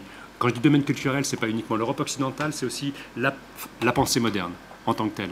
Et c'est là que je vais revenir à ce que vous disiez sur la race tout à l'heure en, parlant d'Anna Arendt, euh, qui au passage d'ailleurs, elle aussi, hein, fait le parallèle entre la propriété privée et la territorialité étatique en s'appuyant sur Carl Schmitt principalement. Hein. Donc l'étymologie de nomos euh, et la loi qui forcément est territoriale, ce que souvent les juristes oublient dans l'invention de la loi, même si évidemment dans son application c'est déterminant. C'est le schème culturel qui caractérise la modernité occidentale, euh, qui est euh, un de recourir euh, avec passion à une conception euclidienne de l'espace, géométrique de l'espace, qui va être déterminante dans la, l'invention moderne de la propriété privée, qui existait évidemment avant, mais qui va être complètement bouleversée par le recours à la, à la, géométrie euclidienne. Euh, ce qui est petite parenthèse pour revenir à ce que tu disais, ce qui est probablement la chose la plus importante qui se joue dans la cartographie, qui est bien antérieure au recours à la géométrie euclidienne, mais qui va changer complètement la donne, parce que c'est ça qui est abstrait dans la cartographie. C'est pas la carte elle-même, il n'y a rien de plus matériel qu'une carte. Pas les cartes qu'on fait maintenant, mais les cartes qu'on fait à l'époque, elles sont extrêmement matérielles. Quelque part aussi matérielles que le territoire est matériel. Parce que le territoire est immatériel en étant aire de souveraineté, en étant le périmètre de la loi, mais il est extrêmement matériel parce que c'est une surface, c'est un support et c'est un ensemble de ressources. L'immatérialité ou l'abstraction de la carte réside dans le schéma mental qu'on mobilise pour faire les cartes à partir de Saxton euh, ou de, ses contemporains, c'est-à-dire la référence à l'espace euclidien. Donc ça, pour moi, c'est une signature, quand je dis pour moi, c'est évidemment pas moi tout seul, c'est une signature forte de la modernité que de penser géométrie par la géométrie, par la vertu de la géométrie, et pas uniquement les cartographes. Hein. La géométrie euclidienne est une passion chez les élites anglaises, qu'on soit cartographe ou pas, à partir de ce moment-là. Ça, c'est la première chose. Et la deuxième chose, c'est quelque chose que Michel Serres dit très très bien dans le passage du Nord-Ouest. Et je trouve que le passage de ce livre-là, le passage du passage du Nord-Ouest, est très intéressant. Il n'est pas le seul non plus à avoir réfléchi à ça. C'est que pour lui, la modernité, c'est une pensée. Quelle est la métaphore qu'il utilise? La, la, pensée des objets durs. Euh, dans un cadre euclidien auquel on rapporte toutes les choses et toutes les formes, euh, on pense solide, c'est la pensée du solide, je crois, dit, Michel Serres, les, objets durs, et la modernité se prive à partir de ce moment-là de la possibilité de penser le fluide. Or, beaucoup de vos interventions portaient sur le fluide et la capacité des schèmes mentaux de la modernité occidentale, en particulier quand ce sont les autorités étatiques ou la cartographie. La cartographie, c'est pas représenter le fluide non plus. Euh, de penser le, fluide, qui fait que euh, ça accompagne ce processus de solidification. Et quand je dis solidification, ce n'est pas uniquement les entités spatiales qui deviennent des territoires ou qui deviennent des frontières, c'est aussi la catégorisation. La catégorisation, la catégorisation des populations devient une, procédure complètement différente à partir du moment où s'impose euh, cette pensée par le solide, du solide, parce que petit à petit, les catégories de la diversité humaine, justement, vont elles-mêmes se solidifier et connaître, voir l'apparition de frontières entre elles. En allant jusqu'à l'extrême de l'extrême, c'est-à-dire le régime de l'apartheid en Afrique du Sud, par exemple, qui est pour moi, et je le dis comme ça aux étudiants, et ils sont à la fois stupéfaits et un peu troublés quand je leur dis ça, l'acmé, euh, l'aboutissement ultime de la pensée euh, occidentale, même si ça se passe dans le sud de, l'Afrique, parce que la fois c'est une partition territoriale extrêmement conforme à ce que j'ai pu vous synthétiser euh, tout à l'heure, mais qui prend aussi la forme de la partition raciale avec les Bantoustans. C'est les Bantoustans, quelque part, l'apogée du modèle européen, paradoxalement, en Afrique, en Afrique du Sud. Donc pour moi, l'enjeu épistémologique que vous soulevez, c'est pas tellement la prise en compte de l'altérité et de l'ailleurs dans le schéma explicatif que, je donne, parce qu'il n'est pas explicatif en fait. Hein. Il est juste de décrire l'opérationnalisation d'eux. Mais vous avez tout à fait raison, les sources, elles sont en partie là. Et s'il y a des sources, que enfin, des sources, s'il y a des, moteurs euh, du, processus que j'invoque volontiers, mais que je n'ai pas fait là aujourd'hui, c'est ce que je viens de dire, c'est-à-dire les cadres mentaux de la pensée, de l'espace, de la modernité occidentale. L'espace euclidien et la pensée du solide, pour paraphraser euh, Michel Serres. Et ça déborde très très largement de la question de la territorialité, de la question de la cartographie, puisque ça pose également la façon de penser l'humanité dans sa diversité, d'où l'enjeu de la racialité, euh, d'une certaine façon. Alors après, pour recouper ce que vous disiez, et puis également ce que disait un peu... Euh, tout à l'heure Jean-François, oui, alors non seulement la frontière peut être pensée comme une ligne parce que la souveraineté territoriale, elle est linéaire, elle bute sur la ligne, le droit bute sur la ligne. Du côté des pratiques sociales, c'est rarement les lignes qui jouent véritablement, sauf à ce qu'elles soient parfaitement étanches. il y a eu des périodes de l'histoire où elles ont été extrêmement étanches, genre le mur de Berlin ou, le rideau de fer, euh, ou bien les murs qu'on érige maintenant qui ont la prétention à, être étanches, évidemment. Et, étanches par rapport à certaines choses, évidemment, l'émigration humaine, mais pas le capital et pas, les entreprises, comme vous le disiez très bien, pour Taïwan et pour, pour la Chine. Euh, il y a beaucoup de gens qui travaillent là-dessus. Alors, vous avez des références. Je ne connais pas le travail de Montsouti, donc je serais ravi d'en parler avec lui à l'occasion, si on a l'occasion de se croiser, euh, parce qu'il est à Genève aussi, si vous ne l'aviez pas compris. Euh, il y a beaucoup de, gens et de géographes en particulier qui travaillent sur les zones frontalières, les régions frontalières. et Festin, que tu as cité, l'a fait beaucoup. il y a même des gens qui ont une sorte de façon de penser les enjeux frontaliers sur un mode typologique, catégoriel, extrêmement sophistiqué, parfois tellement sophistiqué qu'on a de la peine à, faire, la, hiérarchie entre les, entre les composantes euh, et qui euh, décline non seulement différentes configurations spatiales que mobilise l'idée même de frontière, la ligne sur laquelle moi j'ai particulièrement assisté n'étant qu'une des, modalités, mais encore une fois, les bandes, les, régions frontalières euh, en tant que telles, qui sont autre chose que les marches, comme tu le dis, parce que la marche est une figure impériale ou une, figure pré-moderne, parce qu'encore une fois, c'est un terme français qui désignait très bien le territoire royal, enfin monarchique, euh, avant l'apogée de, la modernité. Euh, la région frontalière, elle se caractérise par toute une zone qui va être impactée par l'existence de cette ligne, quand même in fine, mais qui effectivement a des modalités de fonctionnement qui sont extrêmement variées selon les personnes auxquelles on s'intéresse, selon les temporalités auxquelles on s'intéresse. Donc effectivement, c'est extrêmement heuristique de réfléchir à la frontière avec sa zone. Il n'empêche que la frontière reste une ligne, mais avec la zone qu'elle influe euh, et qui fait aussi, comme le disait Rafestin, couture et qui est un ensemble d'opportunités pour les gens qui sont de part et d'autre. Et encore une fois, l'exemple de Genève est tout à fait représentatif de, ça. Une frontière qui se traverse très facilement, mais il y a des opportunités économiques incroyables par le différentiel qu'il peut y avoir de, part et d'autre. Donc il y a beaucoup de gens qui travaillent là-dessus, hein, notamment des, géographes, et c'est vrai que je n'ai pas du tout fait, mention de ça. Euh, après, il y avait plein d'autres choses sûrement dans ce que vous avez dit. Euh, sur, la question de, la mobilité dont, tu parlais en faisant référence euh, au pèlerinage et, je l'entendais aussi comme étant euh, la nécessité de penser la mobilité des populations, de certaines populations, évidemment pas toutes, hein, euh, principalement les pèlerins, les marchands et les, armées. Hein. C'est principalement ça, jusqu'au premier touriste après avec le, grand tour. Euh, cette mobilité, pour ce que j'en ai lu chez les historiens, j'aime beaucoup notamment par exemple le travail de Laurence Fontaine, que vous connaissez peut-être sur l'école Porteur en Europe centrale, elle, elle, est intéressante à étudier pour se poser la question de la frontière qui se met en place bien avant que ces mobilités quelque part se déploient, euh, pour essayer de voir à partir de quand euh, l'effet frontière euh, se met véritablement à, jouer. Tu le disais un peu pour les pèlerins de, Compostelle, à partir du moment où on va imposer les papiers d'identité et un peu plus tard le passeport, ça va commencer à compliquer un petit peu les choses. ou bien quand Napoléon décrète le blocus contre, contre l'Angleterre, évidemment la mobilité du Grand Tour, hein, des aristocrates du Grand Tour, va être, va être compliquée. Et, et, il me semble avoir compris des travaux d'historiens que dans cette histoire de la frontière que j'ai présentée de façon un peu linéaire, comme si elle avait été inventée par un coup de baguette magique, par en gros entre le traité des Pyrénées et puis les cartes de, Saxton, euh, et que tout avait été joué à ce moment-là. Non, il y a toute une période qui en gros va jusqu'au milieu du 19e siècle, où il y a toute une mobilité structurelle de la population, de certaines populations en particulier, euh, qui joue de ce différentiel qui n'est pas hum, contrarié dans, ses façons de faire pour l'essentiel, mais qui par contre va commencer à l'être de plus en plus euh, en gros, à partir, bah, je prenais l'exemple du blocus de Napoléon, mais qui va courir à peu près jusqu'à la fin du, du 19e siècle, avant que les frontières se réouvrent à certaines formes de mobilité, mais qui vont plus du tout être les mêmes, et qui vont être bien davantage contrôlées d'une façon ou d'une autre, et donc quelque part tolérées. Même si elles sont encouragées, elles sont tolérées parce que c'est le contrôle qui va faire la différence entre ceux qui peuvent bouger et ceux qui ne peuvent, peuvent, pas bouger.